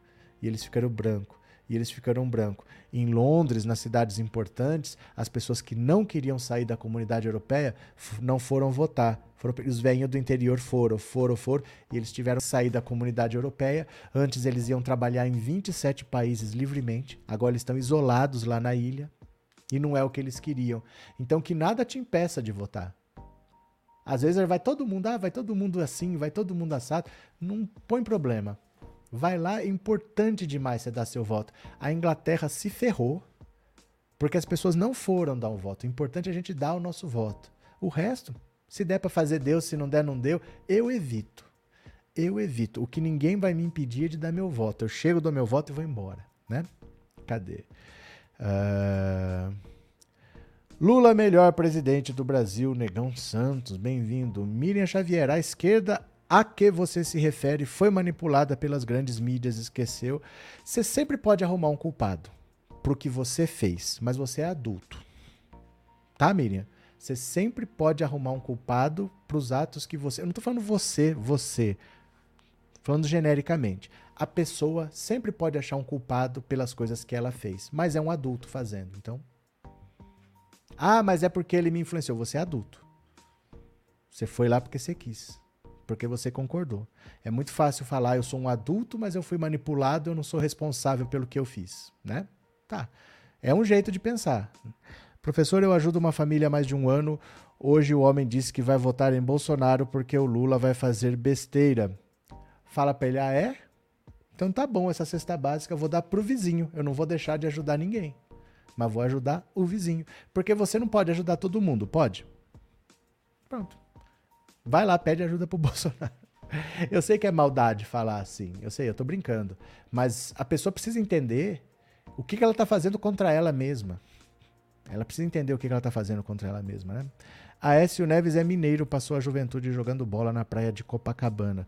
Do mesmo jeito que o Collor. O Collor era carioca, morava em Brasília, passava férias em Alagoas. Aí virou governador de Alagoas, virou presidente da República, né? Cadê? Desses bolsonaristas que constam nas pesquisas, é bem provável que alguns anulem o voto digitando 17, não dá para duvidar. É, mas não interfere muito não, André. Não interfere muito não. Vai ficar, o resultado vai bater com essas pesquisas aí. É, prepare capa guarda-chuva, mas não deixe de votar no Lula, não pode perder um voto sequer. Porque isso aconteceu na Inglaterra, viu? Acontece na Inglaterra. Volta, XP prevê vitória de Lula e Bozo vai partir para um terceiro turno com confusão. se preocupe com isso não, não vai acontecer. Não vai acontecer. É, o medo não pode nos impedir de nos manifestar, senão só o gado se manifesta para o bem ou influencer pela coragem. É, mas isso aí são coisas diferentes. A gente está falando agora de se manifestar no dia da eleição. No dia da eleição, a prioridade é dar seu voto. Não faça nada que te impeça de dar o seu voto. Chegue, dê seu voto, cumprir com a minha obrigação, agora você se manifesta, faz, divulga, fala. Entendeu? É, o assunto é esse daí. Atenção, bolsominions, não se esqueçam, votem 17 com força. Cristiano, eu sei, Márcia, mas queria dizer que o povo vai reeleger essas mesmas tralhas de sempre, pena. É porque assim, Cristiano, é... para deputado estadual, federal, normalmente a pessoa nem lembra em quem votou. As pessoas não dão muita atenção. Elas dão atenção para eleição para presidente. Você pode ver pela quantidade de indecisos, é bem baixa. Para governador, elas dão menos atenção. Você pode ver que a quantidade de indecisos é bem maior. Tem 6% de indecisos nas pesquisas para presidente, tem 30% nas pesquisas para governador. E para deputado, vota de qualquer jeito. Vota de qualquer jeito. Então o cara vota em quem é da cidade, em quem o pai dele falou para votar, ele não sabe em quem votar, ele vota naquele que tá todo mundo falando, pega o santinho no chão e vota. O Centrão se mantém por causa disso. O voto não é muito pensado para deputado nem para senador. Para presidente é, para governador menos e daí para baixo praticamente nada. Então, normalmente tem renovação, não é que são sempre os mesmos, mas renova sendo mais do mesmo, né? Então vai deve sair, por exemplo, vou chutar, chutar nomes, que saia Joyce Hasselman, que saia Hélio Negão, que saia Kim Kataguiri, mas entra outros desse tipo aí, porque o voto é muito assim, a pessoa nem lembra em quem votou, né? Então, cadê? Edson, eu ando tão revoltado que agora, quando alguém me pede algo na rua, eu já pergunto logo, você votou em quem? Disse o Edson. Cadê? É, William, eles dão mais atenção a candidatos à presidência. É, e aí o voto para deputado fica de qualquer jeito e dá no que dá. Né? Sempre a direita tem vantagem por causa disso, porque o povo vota meio de qualquer jeito. Agora, olha a Damares. A Damares se ferrou. Dá uma olhada aqui. TSE manda a Damares retirar vídeos com acusações falsas ao governo Lula. Demorou. O ministro do, do, Tribunal Superior Eleitoral, Raul Araújo, determinou nesta quinta-feira que sejam retirados das redes sociais vídeos em que Damares afirmava que os governos do presidente Lula teriam criado uma cartilha para incentivar o uso de crack para jovens. Damares é candidata ao Senado pelo DF. Em 2 de agosto, Damares compartilhou quatro vídeos no Facebook, no Instagram e no YouTube com a legenda: Cartilha do governo Lula ensinava jovens a usar crack, fazendo referência a um material sobre meios de reduzir danos a quem tinha a intenção de deixar o uso de drogas, criado em uma das gestões de Lula. Representantes de candidatos do PT à presidência da República entraram na justiça solicitando a remoção do conteúdo alegando estratégia de desinformação e propaganda eleitoral antecipada negativa. O pedido foi acatado pela Corte Eleitoral. Na decisão, o ministro do TSE afirma que o material produzido tinha o objetivo de desinformar. A referida cartilha apresentada no vídeo possuía orientações direcionadas a pessoas dependentes de substâncias entorpecentes, cujo objetivo era informativo no sentido de redução de danos e não um incentivo motivacional ao uso de drogas ilícitas. Com efeito, verifica-se que o vídeo impugnado apresenta conteúdo produzido para desinformar, pois a mensagem transmitida está totalmente desconectada do seu contexto embrionário. O magistrado disse ainda que a descontextualização do material através da edição do vídeo gera uma interferência negativa na disputa eleitoral. Na espécie, a edição toda descontextualizada do vídeo impugnado com interferência direta e expressa a determinado candidato resulta, em alguma medida, repercussão ou interferência negativa no pleito, o que é objeto de preocupação da Justiça Eleitoral. Não obstante o princípio da interferência mínima dessa justiça especializada, a proteção ao direito da veracidade da informação e da honra dos atores do processo eleitoral é uma diretriz para que a Justiça Eleitoral exerça seu papel de regulador pontual do certame. Assim, é plausível a tese da representante de que o vídeo editado divulga fato sabidamente inverídico em que o conteúdo da publicação acaba por gerar desinformação. A Idamares foi obrigada pela Justiça Eleitoral a retirar aqueles vídeos em que ela dizia que o governo Lula tinha distribuído uma cartilha ensinando os jovens a usar crack.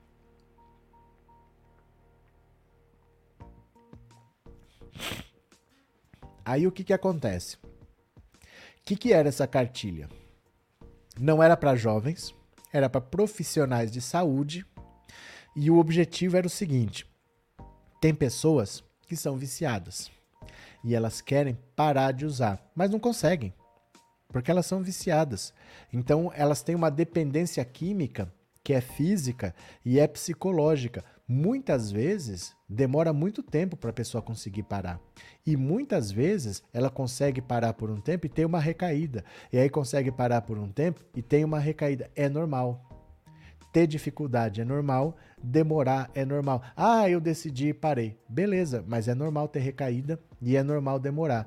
Então essa cartilha foi feita para profissionais de saúde, para que eles pudessem orientar as pessoas, olha, quando você for consumir, você faz isso, isso, isso. Não é ensinando ou incentivando.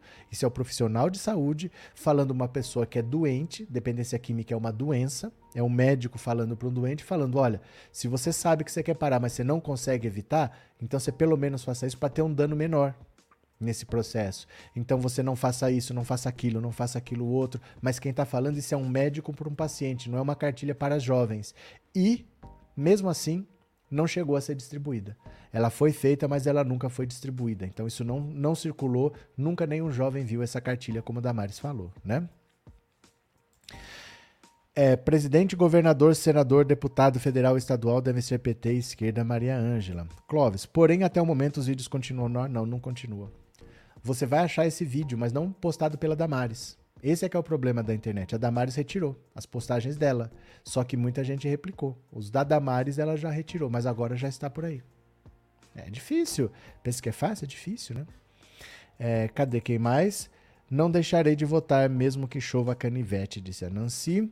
É, Iracema, ela vai retirar o vídeo, mas já está espalhado. É exatamente isso que eu falei. Ela tinha que fazer vídeo se retratando. Ah, mas aí, gente, a gente sabe que tinha um monte de coisa, a gente sabe que tinha, mas Faltam 40 dias para a eleição. É tanta coisa que tinha, que tinha, que tinha. Não vai acontecer, né? Olha outra coisa aqui, ó. PT aciona Feliciano na justiça para pastor provar que Lula fechará igrejas. Ó. O PT acionou o deputado Marco Feliciano na justiça do DF e territórios para que o pastor prove as acusações que vem fazendo sobre os riscos de perseguição religiosa em um eventual governo de Lula na presidência. Em vídeo publicado em suas redes sociais nesta quarta, Feliciano diz, entre outras coisas, que um governo petista poderia fechar igrejas evangélicas. Os advogados do PT entraram com representação contra Feliciano na décima vara civil de Brasília, pedindo que o deputado apresente provas de ao menos cinco ilações que o pastor tem veiculado. Além da questão do fechamento de igrejas, o partido pede que o parlamentar indique de onde tirou que, com a possível volta de Lula ao poder, seria o PT quem definiria o que seria pecado ou não pelas igrejas do país. O cara falou isso. Seria o PT quem definiria o que seria pecado ou não. Como é, não é possível o cara falar um negócio desse. O terceiro questionamento é sobre o famigerado kit gay, como os evangélicos chamam uma cartilha sobre educação sexual que nem chegou a ser distribuída no governo Dilma. O senhor possui algum documento ou prova que invalide que o Partido dos Trabalhadores jamais distribuiu ou pretende distribuir o que se passou a se chamar de kit gays nos colégios e, conforme demonstrado, já foi objeto de verificação por agências de notícias, questiona o PT, que pede qualquer indicação de que o partido tenha promovido algum tipo de erotização infantil. Por fim, a legenda pede explicações sobre uma ilação de que o PT obrigaria pastores a realizarem casamentos contra suas vontades. Feliciano tentou capitalizar o fato junto à sua base de apoio. Ele disse que a representação significa a perseguição do PT aos crentes já começou. Olha isso, o PT definiria o que seria pecado ou não. Gente, isso é uma coisa tão absurda. É difícil de acreditar que tem gente que acredite, mas tem. É difícil de acreditar que tem gente que acredite, mas tem. O cara vai achar que o PT vai definir o que é pecado. Então, o PT, por exemplo, ele vai ter que entrar. Ele vai ter que entrar na, na, na Bíblia de cada um. Deixa eu mudar aqui, ó. Deixa eu mudar aqui. Onde está escrito não roubarás, não, eu vou pôr. É, eu vou pôr é, não decorarás tabuada. Ele muda, bota qualquer coisa lá. Como é que alguém de fora da religião pode falar o que é pecado para quem é da religião? Porque você segue o que você quiser. Você não é obrigado a ficar numa religião. Se a sua religião mudar, você sai. Se você não quer seguir, você não segue. Ninguém te obriga a ser de uma religião. Como alguém pode achar que alguém vai ser obrigado a mudar os princípios religiosos por causa de um partido que está no poder? Né? Mas pelo contrário, é só pesquisar o que Lula fez pelas igrejas no governo dele. Isso que eu digo, eles deveriam ser obrigados a fazer vídeos se retratando, seria uma vergonha para eles a ir acima. Gente, essa Damares é igual ou pior que a Flor de Lis, ainda bem que ela não tem marido, senão já teria matado Maria Auxiliadora. Falso pastor Marco Feliciano, dentes de ouro com dinheiro, pastor, seu corruptor. Maria, já sabe o que eu vou falar para você? Você pode falar que o seu pastor não é assim. Você pode falar que você conhece muito pastor que não é assim. Mas a maioria só quer dinheiro mesmo. A maioria encara isso como emprego. Poucas pessoas, poucas pessoas hoje estão nas religiões para fazer o bem ao próximo. Poucas pessoas estão lá porque tem um objetivo nobre. A maioria está lá porque gerar dinheiro. Essa é, é a verdade que a gente se recusa a enxergar. Se fosse sem fins lucrativos mesmo, se não tivesse dízimo, se não tivesse oferta, se não tivesse nada, a gente ia ver que muitas dessas pessoas não iam mais estar preocupadas em espalhar o evangelho, em converter almas. A maioria ia fazer outra coisa. Muita gente está aí por dinheiro. Essa é a verdade que a gente não quer admitir, mas é assim, né? Parece que o Boca Rica está doido para casar porque dizem que foi obrigado a casar pelo PT. Disse a Vilma. É, Ana, Ana Carolina, é isso mesmo. Se a pessoa diz que está sofrendo, mas vota Bolsonaro, é porque tá bom para ela. Quem sabe o mito ajude. Né? É, Tânia, Damares retirar o vídeo é pouco, deveria ser punida, pois o vídeo já viralizou e vai continuar circulando nas redes. Pronto. É, Adilson, boa tarde. Você tá certo e Lula, é Lula no primeiro turno quem vota no Bolsonaro, que só sabe fazer motociata e mentir no cercadinho vai ser des, desinformado. Pronto. Adriana, Lula deu mais liberdade às igrejas, mas o povo não está pronto para a democracia. Não, não é só isso não. É que sabe o que acontece? É que é por isso, esse é um dos motivos que eu não gosto de falar de religião. Eu não gosto de falar de religião. As pessoas falam, ai, mas você é ateu, você não acredita em Deus, você não, não sei o quê. Eu não gosto de falar de religião, não é porque eu não goste de religiões. Pelo contrário, eu já estudei acho que quase todas. Não está aqui. Eu tenho livro até do Padre Quevedo. Eu já li livro de tudo que você imaginar, eu já estudei sobre tudo. Eu gosto de estudar religião. Mas eu não gosto de conversar sobre religião, porque normalmente a pessoa que se diz religiosa, ela não tem nem ideia do que ela está falando. Ela acredita cegamente no que o pastor fala. Esse é que é o problema. O problema não é nem a pessoa não estar tá acostumada com democracia, né? é que ela vai cegamente no que o pastor está falando. E os pastores, em geral, não sabem do que estão falando. Ele é, ele apareceu aqui, começou a, a, estudar com a gente dali daquela igreja, dali a pouco ele vira pastor, dali a pouco ele vira bispo, daqui a pouco ele vira semideus. Mas é aquilo ali, é uma coisa muito básica, é muito fora. Diz que está na Bíblia, não está. Diz que o objetivo é esse, não é. Não, não estudou antropologia, não estudou sociologia, não sabe quem falou aquilo, em que época, em que contexto. É gente muito desinformada. Eu não gosto de discutir política Perdão, eu não gosto de discutir religião, porque normalmente quem fala de religião nem sabe do que está falando. É muito difícil querer falar de religião com pessoas que não entendem de religião. Ele acha que porque ele vai a um culto ou porque ele vai a uma missa que ele entende de religião. Ele no máximo leu alguns textos da Bíblia, mas ele não entende de religião. É diferente. Você lê um texto de dois, cinco mil anos atrás e achar que entendeu, sem entender qual era a sociedade, quais eram os conflitos daquela época, quem eram os, os galileus, quem eram os fariseus. Você não sabe essas coisas e acha que entendeu. Então eu não gosto de falar de religião por causa disso. Porque normalmente a pessoa que quer discutir religião com você, ela não sabe nada de religião. E você não consegue explicar para ela que ela não sabe. Ela vai bater no peito porque ela sabe, porque a Bíblia diz, porque o pastor diz. E é muito mais do que aquilo que ela pensa, né? Então por isso que eu não gosto muito de falar de religião. Não é porque eu não gosto de religião. É porque não vale nem a pena, para falar a verdade, viu? Damares deveria ter a sua candidatura sumariamente cassada. Vilma, isso é um perigo. Isso é um perigo. Sabe por quê? Tudo que você falar que deveria acontecer com alguém vai ser usado contra a esquerda, porque a esquerda é minoria. Quando você fala, Fulano deveria ter a candidatura sumariamente cassada, se isso for possível, vai chegar uma hora que vai virar uma metralhadora contra a esquerda. Veja só, é, quando você fala, ah, mas o pedido de impeachment é um absurdo depender do presidente da Câmara, porque a gente não tem outra maneira de tirar, deveria ter outro jeito. Se tivesse outro jeito, o Lula não teria governado oito anos, não teria conseguido eleger a Dilma, a Dilma governou e se reelegeu. Tinham tirado antes.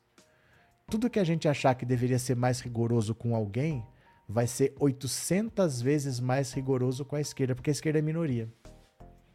Entendeu? A direita agora, com o Bolsonaro, perde a eleição. O Lula toma posse. No dia 2, ele está com pedido de impeachment lá. Não tenha dúvida. Você entendeu? Então, se começar a impugnar por causa disso, por causa disso, candidatura, daqui a pouco vai ser contra a esquerda. Pode ter certeza que é sempre assim. Sempre sobra para a esquerda, porque a esquerda é minoria. Né? Cadê? É, eu fui criada dentro de uma igreja Ana Carolina, estudei toda a minha adolescência a Bíblia. Graças a Deus, minha avó, mesmo analfabeta e religiosa, era contra o fanatismo e a mistura de política com religião. Valeu. É, eu também mandei chat, fala meu nome, Carlos Alberto. Carlos Alberto, eu não vi, desculpa. Eu não vi, Carlos Alberto. Não apareceu aqui para mim, não. Cadê? Tô procurando, Carlos Alberto. Juro que eu tô procurando. Achei o Trindade. Achei aqui, ó, o Eurípides. Não achei Carlos Alberto. Cadê? Ó, achei a Andréia. Ó. Altaíde. Não chegou aqui não, viu? Não chegou não, Carlos Alberto. Mas eu falo o seu nome, Carlos Alberto. Ó. Jussara. Andréa.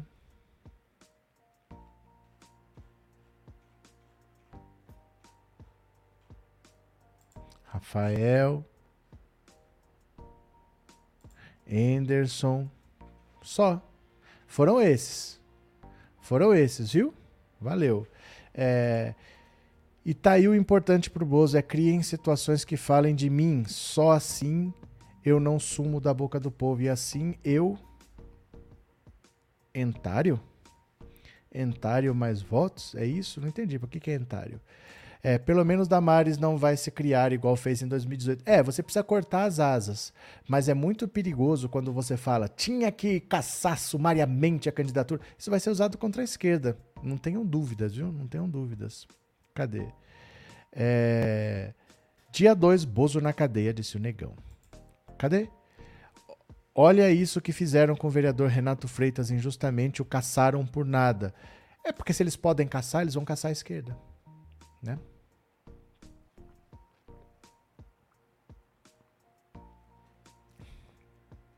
Cadê? Alguém sabe que hora sai a pesquisa? Vim do trabalho direto, não entrei nas redes ainda. Anne, não se preocupe.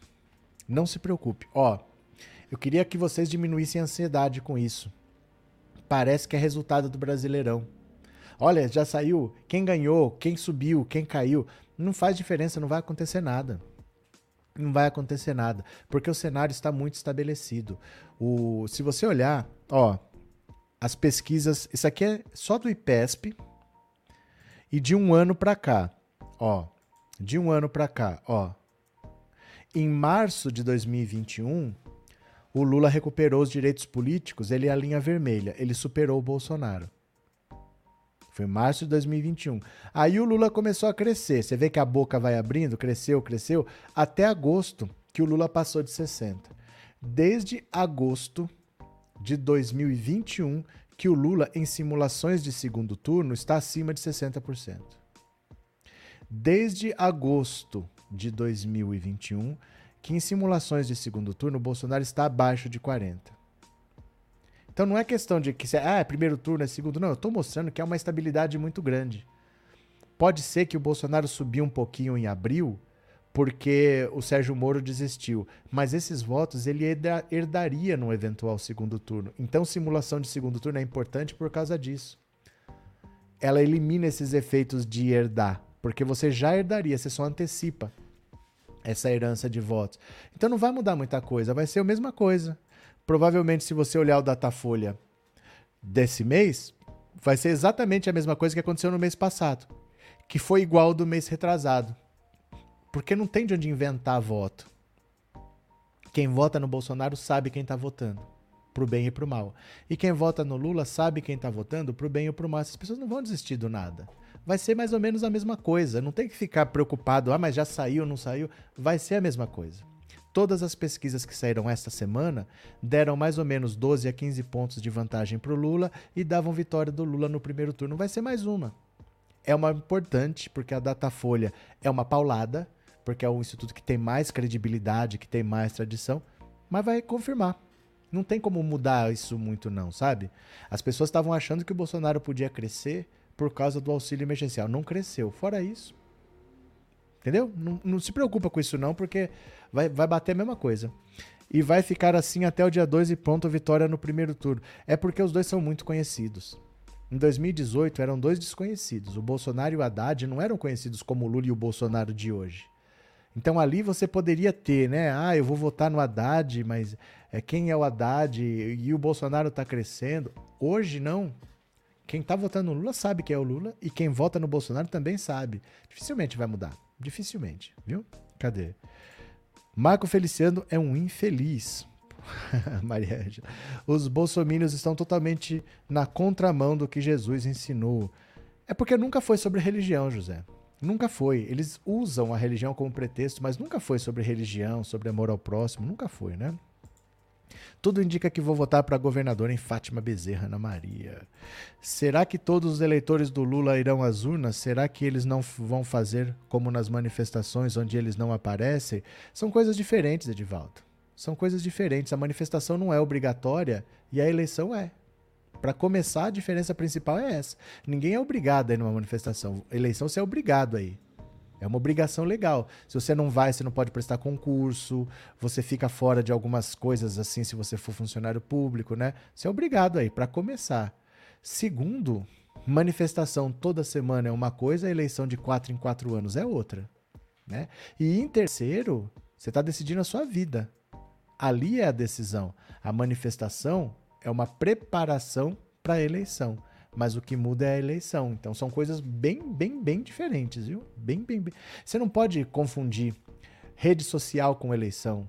Você não pode confundir é, manifestação com eleição. Você não pode confundir comício com eleição, porque a eleição é uma obrigação no Brasil, né? Se em um país em que você não é obrigado, é diferente, né? Cadê? Minha mãe de 78 anos vai fazer questão de votar no Lula, mesmo não sendo obrigada por lei. Valeu, Paula. É, voto em Lula e, se der certo, voto de cabo a rabo no PT. Valeu. Lula afirmou que os evangélicos eram uma facção. Isso foi um grande tiro no pé. Edivaldo, sabe o que vocês têm que entender? É, esse, esse, grande tiro no pé que vocês adoram falar que o Lula dá, falar que ele era a favor do aborto era um grande tiro no pé. Falar do presidente da Nicarágua é um grande tiro no pé. De novo, eu quero que vocês acreditassem nisso aqui, ó. Que faz um ano que não tem alteração. Para começar, o Lula não falou isso. Mas mesmo que tivesse falado, esse grande tiro no pé não causa efeito nenhum. O Bolsonaro, de um ano para cá, você está vendo essa estabilidade? De um ano para cá, teve o 7 de setembro do ano passado. O Bolsonaro chamou Alexandre de Moraes de canalha. Teve o indulto para Daniel Silveira. Teve ó, a Bahia debaixo d'água e ele falou que não queria interromper as férias para ir para Bahia. Teve Petrópolis debaixo da lama e ele foi lá para fazer comício. Teve a corrupção do Milton Ribeiro e os pastores pedindo barra de ouro, pedindo Bíblia com foto do ministro. Também não mudou a aprovação do Bolsonaro. Esses grandes tiros no pé não, não acertam o pé de ninguém. Não sei se você já percebeu isso. Esses grandes tiros no pé não estão acertando o pé de ninguém. Está estabilizado há mais de um ano. Já aconteceu de tudo de um ano para cá. Mudou nada. Né?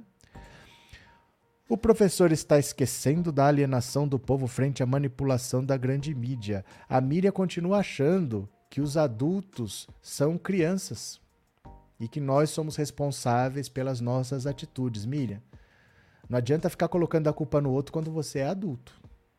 Né? Não adianta você colocar a culpa no outro quando você é adulto. Vou falar uma coisa para você.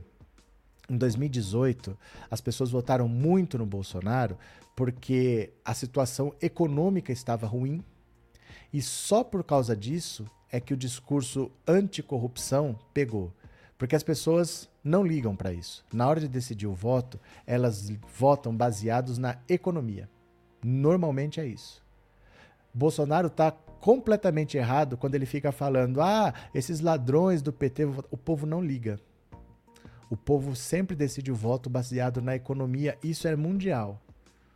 Em 2018, a situação econômica estava ruim e por isso houve esse pretexto do combate à corrupção, mas é porque a situação econômica não estava boa. Entendeu? Então você, por exemplo, esse povo alienado da manipulação não aconteceu quando Lula se elegeu em 2002, não aconteceu quando Lula se reelegeu, não aconteceu quando a Dilma se elegeu. Onde é que estava essa mídia que não manipulou as pessoas? É que a situação econômica estava boa. E o povo falava: eu quero mais desse governo, eu quero mais desse governo, eu quero mais desse governo. Hoje, a situação econômica é ruim. O Bolsonaro pode falar de corrupção, ele pode falar de religião, ele pode mandar a Micheque para falar que o povo não quer mais desse governo. E é assim que funciona. O resto é secundário. Não é que não tenha importância, mas é secundário. O importante é a economia. As pessoas votam baseados na fome na necessidade delas. A economia está ruim, ninguém quer mais esse governo. O resto é importante, mas é secundário. Entendeu? Ah, mas as pessoas são manipuladas. Você provavelmente achava que o auxílio, essa PEC das bondades ia comprar voto? Cadê que comprou voto? Não é assim. Os adultos tomam decisões. Tomam as próprias decisões e são responsáveis por ela. Ah, mas a manipulação da grande mídia. Ninguém nem assiste mais televisão. Vamos ser sinceros? Ninguém mais assiste televisão, quando assiste não dá importância, né? Cadê? Michele prepara ou chá de camomila que a mais tarde, vem bomba, Negão Santos. O importante é Lula deixar seu legado de luta. Quero ver seu nome exaltado nos livros de história. Isso já tem, Mira. Isso já tem. O que o Lula fez foi histórico. O Lula olhou para pessoas que nunca foram vistas. Eu não sei onde você mora, mas independente disso, o Nordeste era um antes do Lula e é outro hoje. Não porque virou a Noruega, mas porque as pessoas hoje existem. Elas não existiam. As pessoas que morriam de fome, ah, morreu, morreu gente de fome. É, acontece, todo ano morre gente de fome. Era assim passava a reportagem, a gente falava, nossa, que triste, morreu gente de fome. Hoje não. O que, que vai fazer? Tem que ter auxílio, tem que ajudar essas pessoas. A guerra que foi, por causa de um auxílio de 70 reais, você lembra? O Bolsa Família era 70. A guerra que foi para implantar, hoje o Bolsonaro está querendo dar 600 e o povo está achando que é pouco. Porque hoje o ponto de vista mudou. Hoje a gente não aceita mais que fique todo mundo olhando as pessoas morrerem e que deixa morrer. A gente não aceita mais. Então, o Lula provocou essa mudança na gente. A grande, o grande legado do Lula é fazer com que o país olhe para todos e não só para alguns. Quando ele fez o Minha Casa Minha Vida, quando ele fez o Luz para Todos, quando ele fez a farmácia popular, tudo isso ele fez para as pessoas. E essas pessoas passaram a existir. Essas pessoas não existiam. Esse é o maior legado. Isso aí ele já está. Ele já está nos livros de história, porque nenhum presidente olhou para o povo. Antes do Lula, nenhum presidente olhou para o povo. Fazia estrada, fazia hidrelétrica, entrava para a história sim, fazendo obras, mas não fazendo para as pessoas. O Lula fez para as pessoas. Né? Onde não tem eletricidade, não é que fica escuro. É que o cara não pode abrir uma barbearia para cortar cabelo, que a maquininha não funciona. Ele não consegue ter um bar, ele não consegue ter um restaurante, porque ele não tem freezer. Ele não consegue ter uma máquina de costura. E tinha lugar no Brasil sem energia elétrica. No século XXI. Não é que não tinha internet 5G, não tinha energia elétrica. E por que não tinha energia elétrica, meu Deus do céu? Né? Então o Lula olhou para as pessoas. Isso é que é. Ele já está na história por causa disso, porque o Nordeste é outro. Porque mesmo em lugares difíceis, mas esses lugares existem. Essas pessoas não existiam, né? É, Estrela, tive aula de economia na faculdade e o professor citou a história do Lula. Ele falava com orgulho porque veio da Guiana Francesa e fez mestrado e doutorado na USP. Beleza. É, boa tarde, Val Silva. Chegando agora, mas não perco nossa live. É Lula. Valeu, bem-vindo. É verdade, disse o Antônio Falcão. O principal legado do Lula é fazer as pessoas existirem. Essas pessoas não existiam. De verdade. Essas pessoas não existiam. Tinha seca, o gado morria, entrava ano, saía ano, ah, é, morreu gente, é país que morre gente de fome, é, o Brasil é desigual, é, o Brasil é injusto. E a vida seguia. Um país entre as 10 maiores economias do mundo não ligava para ter gente morrendo de fome, não. Ah, mas é porque é assim. Não é assim. O mínimo que um governo faz é cuidar dos seus filhos, pelo amor de Deus. Como é que tem gente morrendo de fome e a gente achava que era normal? Ah, porque sempre morre. Não, não é normal. O Brasil é um país que é uma das dez maiores economias do mundo. Tem que cuidar disso. Isso é o mínimo. As pessoas irem para a escola é o mínimo. Ter saúde é o mínimo. Não é, não é normal. Não é normal. A gente achava normal, né? Cadê? Marcos de Moura, apoio de artista não influencia. Janones é político sério com milhões de seguidores. É, nenhum apoio tão efetivo quanto a gente pensa. É muito difícil você transferir votos, transferir influência, mas o do artista é simbólico. É, é, mais simbólico mesmo assim. É importante você ter o político trabalhando, como o Janones, ele abriu mão da candidatura dele. Ele entrou na campanha do Lula, está trabalhando, isso é muito mais importante do que seja lá quem for falar, ah, eu voto no fulano. É um apoio que é simbólico. Mas não quer dizer muita coisa. O que é importante mesmo é que ele está trabalhando na campanha. Aí ele é muito importante, sim. Né? Cadê? É, Dínamo. Eu acabei de sair de uma live com o Janones e eles estão falando que o Jano. O, o Janones fez Lula subir nas pesquisas estão mentindo. Então, o Lula não subiu nas pesquisas. O Lula está tá no mesmo patamar. E o Bolsonaro também está no mesmo patamar. O Lula não subiu nas pesquisas. O Lula está no mesmo patamar. Teve uma pesquisa, a BTG FSB, é aí que tá. Sabe o que acontece, Edivaldo? As pessoas olham para uma pesquisa. Uma pesquisa. Não olham para a média. Eu vou te mostrar a média aqui, ó. Quer ver, ó? Vou te mostrar aqui a média. Vai para o agregador de pesquisas do Estadão. Olha. Eu vou até diminuir um pouco para ficar melhor na tela. Olha. Opa, aqui. Dá uma olhada aqui. O Lula não cresceu, meu caro. É porque as pessoas olham uma pesquisa só. Esse é o problema. Olha aqui, ó. Olha a média aqui, ó. Eu vou tirar a Simone Tebet. Eu vou tirar o Ciro. E eu vou tirar os outros. Vou deixar só Lula e Bolsonaro. Ó. Aqui nós estamos falando de fevereiro. O Lula tinha 44. 44, 44, 44, 44, 44, 44, 44, 44. Deu uma osciladinha aqui, subiu um pouquinho, foi para 46.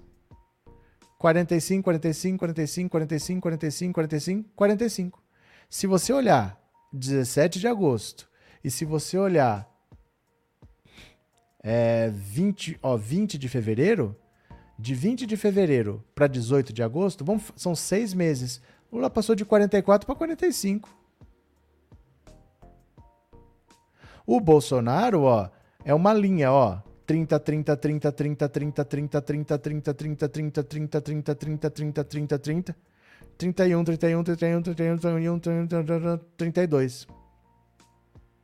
Esse comecinho aqui é a transferência de votos da desistência do Sérgio Moro. Fora isso, o Bolsonaro passou de 30 para 32 em 17 de agosto, aqui é 11 de abril, em quatro meses. Em quatro meses, o Bolsonaro cresceu dois pontos. E o Lula, em seis meses, Ele cresceu um ponto. É isso. Bolsonaro cresceu dois pontos, é dentro da margem de erro. O Lula cresceu um ponto.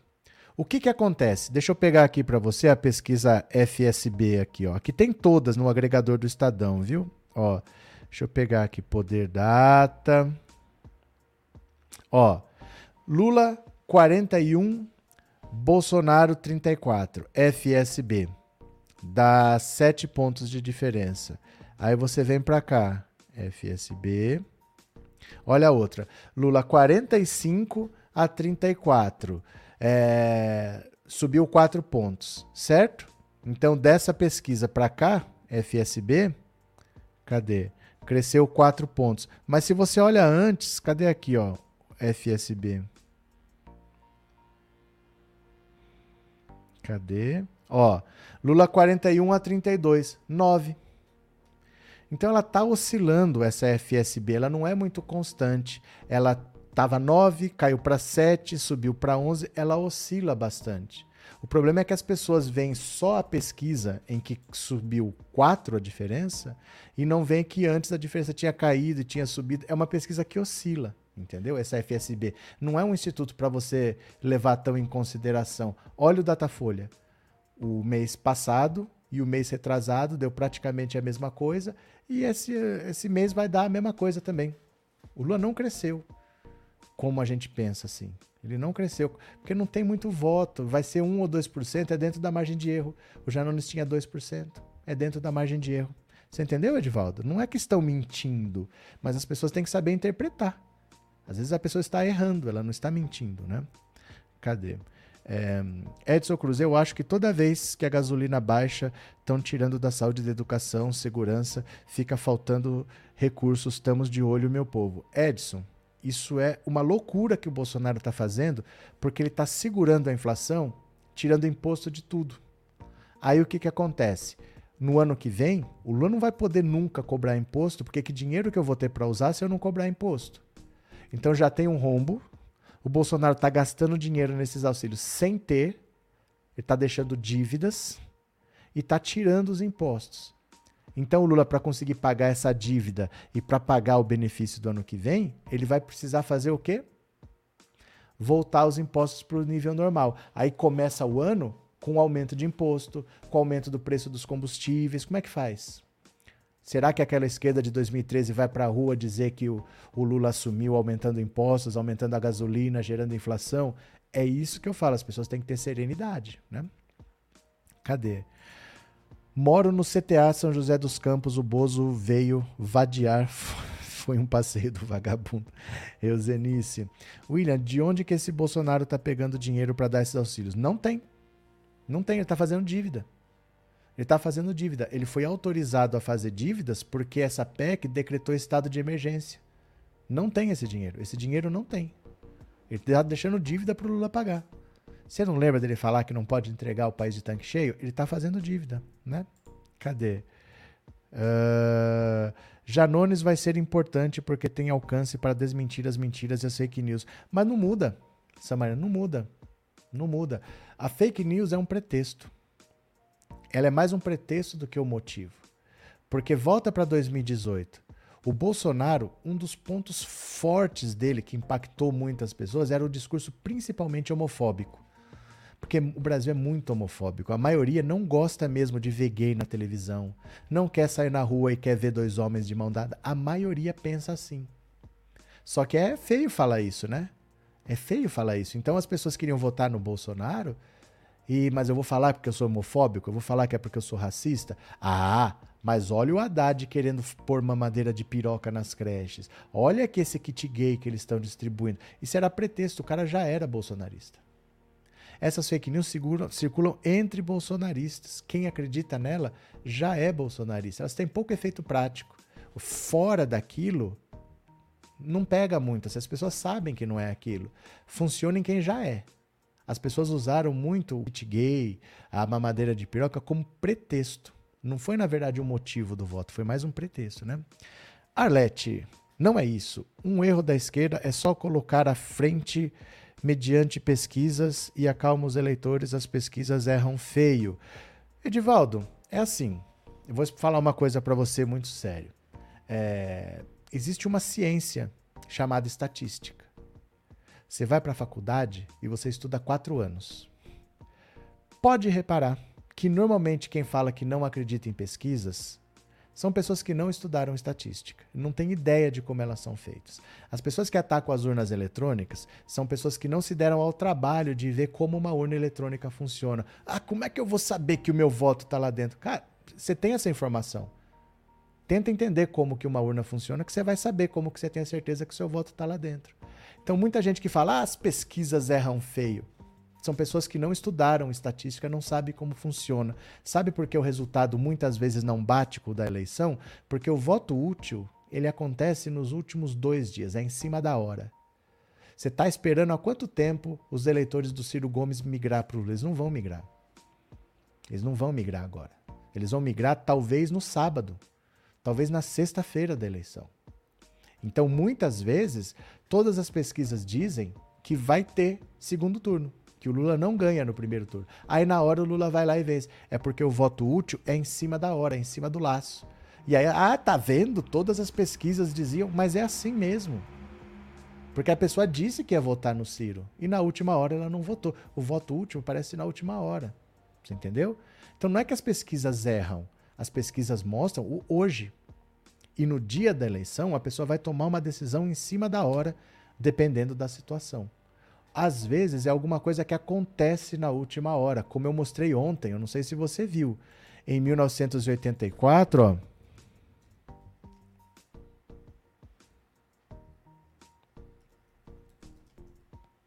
em 1984, isso aqui pesou muito contra o Fernando Henrique, que estava eleito. O Fernando Henrique estava eleito para pre prefeito de São Paulo. Aí o que, que ele fez? Foi lá e tirou foto sentado na cadeira do prefeito, antes da eleição. Ó. Ó, ele fez isso aqui. Antes da eleição, ele foi lá e sentou na cadeira de prefeito e tirou foto. Ó. Só que derrubou o Fernando Henrique. Suou como arrogância, como pretensão. Ele tirou essa foto antes da eleição. Ó. E no fim das contas teve uma virada e quem ganhou foi o Jânio Quadros. O Jânio Quadros foi lá com álcool e falou: desinfeto porque nádegas indevidas a usaram daquele jeito que ele falava. Ele foi lá e desinfetou a cadeira que Fernando Henrique tinha sentado antes de tomar posse. Mas isso era, era no tempo que não tinha segundo turno, então você podia ganhar com 30%, com 25%, você podia ganhar uma eleição. Com o segundo turno é mais difícil. É mais difícil que ah, as pesquisas não é, não é assim é que a gente muitas vezes lê errado as pesquisas. A gente pega uma pesquisa e fala a pesquisa errou. Olha ao longo do tempo que a pesquisa está mostrando, viu? É, Luiz Frota Ramalho, sou filha de militar e sei bem como é. Militar é sinônimo de truculência. É porque eles ficam acima da lei. Eles têm a própria justiça, né? Eles têm a justiça militar para responder. A gente responde a uma justiça, eles respondem a outra, então, né? É... Boa tarde, Rogério. O Bozo está com os nervos à flor da pele. Será que é pela derrota no primeiro turno ou medo da cadeia? É, uma coisa é consequência da outra, Rogério. Uma coisa é consequência da outra. Ele sabe que ele está fazendo coisas que nem a gente sabe. Mas ele sabe que ele fez coisas que podem vir à tona quando ele puder ser investigado e denunciado. E está acabando. Faltam 40 dias para eleição. O bicho pega, né? Boas obras, as audiências da live, o que você acha?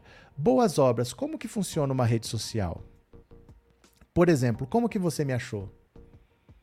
Você saiu procurando meu nome especificamente ou o YouTube mostrou para você? As redes sociais funcionam baseadas em algoritmos, que elas tentam entender o que você gosta e oferecem para você mais daquilo que você gosta para que você assista um vídeo, outro, outro, outro, e não saia da rede social. Então, se você já assiste alguns vídeos de esquerda, ela vai te mostrar mais vídeos de esquerda para ver se você gosta. Se você é de direita, ela vai mostrar mais vídeos de direita. Então, normalmente, quando você faz uma live no YouTube, em qualquer rede social, normalmente quem assiste é quem já é seu eleitor. Você não ganha nenhum voto por causa disso. O Bolsonaro teve uma live cheia? Óbvio, ele é o presidente da República há 30 dias da eleição. Deu mais audiência que a do Lula? Claro, a live do Lula foi em 2021. Em 2021, no começo de 2021, o Lula nem tinha direitos políticos. Não dá para comparar essas coisas. Agora eu digo para você o seguinte: o Bolsonaro tentou fundar um partido, ele só precisava de 500 mil assinaturas e ele não conseguiu.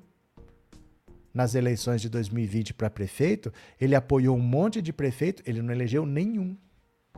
Nenhum. Ele não conseguiu eleger nenhum prefeito. Então é um erro nosso a gente achar que o que acontece nas redes sociais é um retrato do mundo. O mundo não está dentro das redes sociais. As redes sociais é que estão dentro do mundo. O mundo é a rede social e muito mais coisa. A gente não pode só olhar para as redes sociais, porque o Bolsonaro, na prática, o que importa é, em 2020, ele não conseguiu eleger nenhum prefeito. E ele tentou fundar um partido que a Marina Silva conseguiu fundar, que o João Amoedo conseguiu fundar, que o Gilberto Kassab conseguiu fundar em oito meses, ele não conseguiu fundar. O que, que, você me diz? Né? A audiência de live não quer dizer nada. O André Janones já fez live com 3,7 milhões de pessoas simultâneas. Tinha 2%, né? A Luiz Erundina, quando ganhou São Paulo, foi na reta final que tudo se definiu. É, mas não tinha segundo turno também. Não tinha segundo turno. Ela ganhou com 31, alguma coisa assim. Faz tempo, né? Cadê? É, Sebastião de Deus, sim. Lembro da Luiz Erundina, verdade. É, a Luiz Erundina, quando ganhou em São Paulo, foi na reta final, acabei de ler. Pedro, Pedro, não tem cadeia para Damares? Não. Não tem. Gente, para ter cadeia tem que estar tá lá no Código Penal. Pena detenção. Não tem pena de detenção para um crime desse. Não tem falar uma mentira, se você falar uma mentira, você vai preso? Ninguém vai preso porque falou uma mentira. Ela é obrigada a tirar o vídeo, ela pode ter uma multa para pagar, mas ninguém vai preso porque falou mentira, né? Você conhece alguém que está preso porque falou uma mentira? É... Então, Edivaldo, é isso que eu falo. Se hoje o Lula for a um podcast, você acha que terá essa audiência toda? Não importa. Provavelmente sim, mas não importa, né? As pesquisas mostram uma rejeição absurda do Bolsonaro e não é isso que a gente vê. Mas, Edivaldo, tem que entender uma coisa. Você confunde as coisas. Você confunde os conceitos. Você acha que uma rejeição absurda significa que o Brasil não gosta dele. Tem 30% do Brasil que gosta. Você sabe qual é o tamanho do Brasil? Tem 220 milhões de habitantes. Desses 220 milhões de habitantes, se você abrir a janela, de cada três que passa, um vota no Bolsonaro. Você acha que é pouco? São mais de 70 milhões de pessoas. Ele não vai ter 70 milhões de votos porque são 200 milhões de habitantes, não de eleitores. Eleitores são 150. Mas quem assiste a live não precisa ser eleitor. Você pode ter 12 anos e assistir a live. O Brasil tem 220 milhões de habitantes. 30% da população é Bolsonaro. Tem 70 milhões de pessoas para assistir. 10 milhões têm assistido um podcast? Eu não sei o que você está preocupado assim com isso. O mundo não é a rede social. Vou repetir: se Bolsonaro tivesse essa popularidade toda, ele teria conseguido fazer o partido dele. Ele teria eleito algum prefeito. Agora mesmo, para governador, tem um monte de candidato que esconde o Bolsonaro. O Tarcísio de Freitas, aqui em São Paulo, é chamado de traidor. Porque ele não aparece em propaganda nenhuma com o Bolsonaro. Ele adotou o verde e amarelo, mas ele adotou em outro tom para diferenciar do Bolsonaro. Por que, que ele não consegue eleger ninguém? Por que, que todo mundo que está perto dele evita se associar ao Bolsonaro? Ah, e por que, que deu audiência? Porque o Brasil é grande, meu cara. Tem muita gente. Para ter 10 milhões de pessoas assistindo, não é tanto. Se fosse o Uruguai, era difícil. O Uruguai tem 3 milhões de habitantes. Para você ter 10 milhões assistindo uma live no Uruguai, alguma coisa aconteceu. Mas no Brasil, um político um mês das eleições, que tem 30% do eleitorado, o Brasil proporciona esses números. Você entendeu? A Beyoncé no mundo ela não conseguiu uma live tão grande, mas ela não é política. Ela não está às vésperas de uma eleição. Ela é cantora, mas tem outro cantor, outro cantor, outro cantor, outro cantor, outro cantor, outro cantor, outro cantor. O universo de cantores à disposição é muito maior. A, a possibilidade de você de você escolher é muito grande. Você gosta da Beyoncé? Provavelmente você nunca assistiu uma live dela. Isso não te impede de gostar. A pessoa pode ter um monte de fã e a live não ser tão cheia, porque você tem muitas opções. Agora, eleição, num país grande, vai ter audiência. Uma live dessa. Não tem. Não sei qual é o ponto, né? Cadê? É, hoje o presidente visitou a minha cidade de São José dos Campos, passei ao lado da not noticiaram fazendo L do Lula. Valeu. É, nem todos que assistiram a live são bolsonaristas. Não, mas mesmo que sejam, não quer dizer nada. Não quer dizer nada pelo seguinte: nós estamos a um mês da eleição. Isso vai ter audiência. Isso vai ter audiência. O Janones, ele tem um domínio muito grande nas redes sociais e ele faz uma live grande, mas ele tem 2%. Isso não quer dizer nada. Porque você consegue falar com o seu público. E se você tiver uma base grande na internet, você vai ter audiência. Não quer dizer que o eleitorado todo acompanha. O eleitorado é muito mais do que as redes sociais, né? Cadê que mais? É, professor, procurei descobrir que Questione-se é um canal bolsonarista e é um dos piores possíveis. Não, é Questionese. Porque você escreveu com hífen, você escreveu Questione-se. Mas ali estava Questionese. Questionese, para mim, é mistura de maionese com não sei o quê. Valeu, Tânia. Fica perdendo tempo com esse gado chifrudo do Edivaldo, não. É, não tem opiniões mais importantes que a dele, com certeza. Não é perder tempo, José. Sabe por quê? É porque do mesmo jeito que ele está falando para mim, outras pessoas vão falar para vocês e você sabe o que responder. Entendeu? O que eu tô falando para ele, você que não entendeu, José Oséias, é para você no fundo. É para você usar depois, porque as pessoas não lembram que o Bolsonaro tentou fundar um partido e não conseguiu, mas a Marina Silva conseguiu. O Brasil tem 33 partidos ativos, regularizados no TSE e tem 68 em processo de formação. Não deve ser tão difícil ter um partido. Senão não tinha tantos. No Brasil não tem partido demais. Como é que o Bolsonaro não conseguiu? Então eu falo essas coisas, não é para ele. Eu não ligo para ele. Para mim, dane-se. Qualquer um aí. Não tem importância, é bolsonarista, não tô nem aí. Mas é porque vocês vão ser questionados sobre isso, porque eles vêm falar da live do Flow, da live do Rica Perrone, da live. Gente, o mundo não é a internet, não. É para vocês, viu? É para vocês. Olha lá. O Tarcísio falou que os paulistas não sabem governar. Vamos ver no que isso vai dar nas próximas pesquisas. Nada, André. Nada. O Tarcísio tá com 9, 10%. Ele não vai sair dali. É um. É, um, é que assim. O problema do Tarcísio é que ele não é de São Paulo. Não é o problema dele não morar, não ter nascido em São Paulo. É ele não conhecer São Paulo. Porque, na minha opinião, a melhor prefeita que São Paulo já teve foi a Luiz Erundina. E ela não é de São Paulo, não é esse o problema. O problema é que ele não conhece São Paulo. Ele é carioca que mora em Brasília. Ele não, ele não conhece o interior. As pessoas não vão votar nele. Não é porque ele não é de São Paulo, é porque ele não conhece. Você pergunta qualquer coisa, ele não sabe. Entendeu? Então é mais uma, mas é... esse não tem chance. Esse é um grande erro do Bolsonaro colocar o Tarcísio para disputar as eleições em São Paulo, sendo que nem ele queria.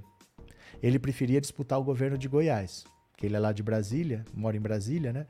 Ele preferia disputar o governo de Goiás, mas o Bolsonaro quis botar ele aqui. Não tem chance. Ele não conhece o estado. O estado de São Paulo é muito grande, assim, é muita cidade, é uma economia muito diversificada. Ele não conhece. Ele não conhece nada, né? Cadê que mais? O máximo que pode acontecer é o Lula ir para o segundo turno, Edivaldo. Não, e assim, gente, é... eu acho que dificilmente as eleições para presidente daqui para frente, dificilmente elas vão ter segundo turno.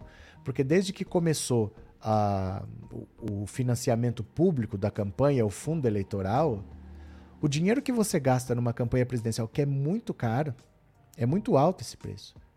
Você não gasta para eleger deputado. E é o número de deputados que diz quanto dinheiro que você vai ter. Então, por exemplo, se eu for candidato a governador, eu só faço campanha no Estado. Se eu for candidato a senador, eu só faço campanha no estado. Se eu for candidato a presidente, eu tenho que percorrer o país inteiro. Eu tenho que ter comitê no país inteiro, eu tenho que pôr outdoor no país inteiro, eu tenho que ter santinho. No... É uma campanha muito mais cara. Muito mais cara. Aí você gasta um monte de dinheiro pro cara ter 10%. Não é melhor jogar fora esse, não jogar fora esse dinheiro e usar para eleger deputado? Porque os deputados têm chance. Você com 10% não tem chance. Então por que, que você vai manter essas campanhas? O Dória desistiu, o Moro desistiu, o Eduardo Leite desistiu. O Ciro já tinha que ter desistido, porque ele está atrapalhando o PDT. Esse dinheiro que ele está torrando na campanha dele podia estar tá sendo usado pelos deputados que têm chance. O PDT vai encolher. Eleger menos deputados é ter menos dinheiro daqui para frente. Então a tendência com esse fundo eleitoral é que os partidos comecem a pensar: 10, 12, 15. Se não tem chance de ir para o segundo turno, retira a candidatura e vamos usar o dinheiro para eleger deputado. Aí só vão ficar os principais. Sem mais candidatos para distribuir os votos, não vai ter segundo turno. Eu acho que isso é uma tendência do sistema eleitoral brasileiro. Já para governador, você tem menos interesse. As pessoas se interessam menos. Aí é mais fácil que você tenha segundo turno, que você tenha menos gente se destacando. O partido também, para eleger o presidente, precisa do palanque estadual. Você precisa eleger deputado, você precisa de um candidato para o governo. Mas para presidente, eu acho que todas vão ser decididas no primeiro turno daqui para frente. Ah, nunca foi. Daqui para frente, por causa do fundo eleitoral, né? Cadê? Sandro, professor, quem vota no Lula, na sua grande maioria, está trabalhando para tentar pagar as suas despesas. Não tem tempo de assistir uma live num podcast ou quase nunca nem ouviu falar esta palavra. Não, olha, é, eu acho, assim, é um número grande nas redes sociais, mas as redes sociais não têm essa importância toda que as pessoas acham. A diferença de 2018 é que em 2018 ninguém estava preparado. Então foi um susto quando o Bolsonaro chegou com aquele exército de robôs, atacando todo mundo, divulgando fake news, porque não é só você fazer a fake news, é ter um canal de distribuição. O mesmo vídeo que eu fizer aqui, qualquer um pode fazer, mas você precisa ter um canal com pessoas assistindo. E ele tinha esse canal de distribuição, assustou todo mundo. Nessas eleições, o impacto está sendo muito, muito, muito menor. A diferença já não é tão grande.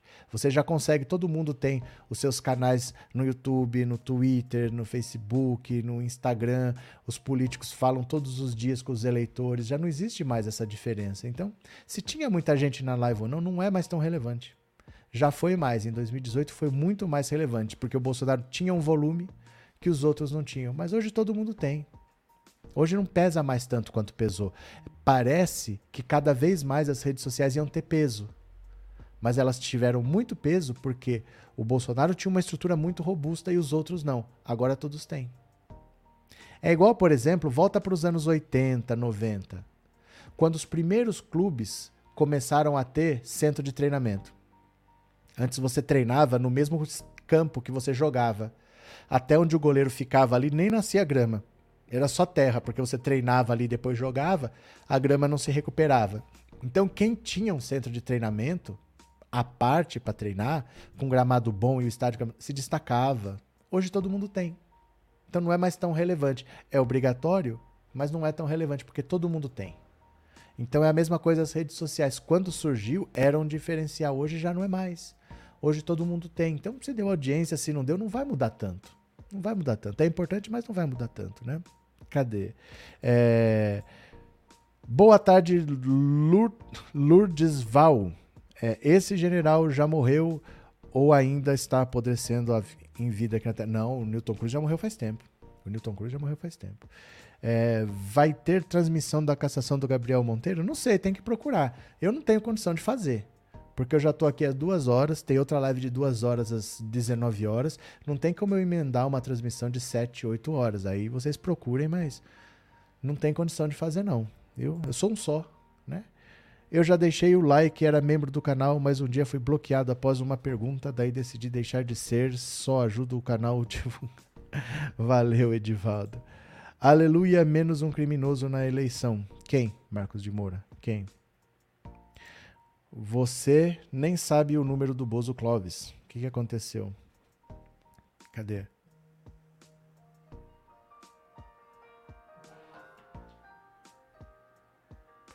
Lá vem. Como é que fala? Telemarketing. Boa tarde, esse general, esse aqui eu já li. Cadê? Milton Cruz já está com seu ídolo, o Lu. Ó, eu vou parando por aqui porque deu duas horas de live, viu? Tô parando por aqui, depois a gente continua. Tenho que preparar a live da noite. Cinco horas eu já tô aqui de novo. Vou só tomar um, um banho e eu volto. Eita! Ó, eu vou atender aqui, tá? Beijo, meu povo. Eu fui, tá? Não sei o que, que é que estão querendo aqui.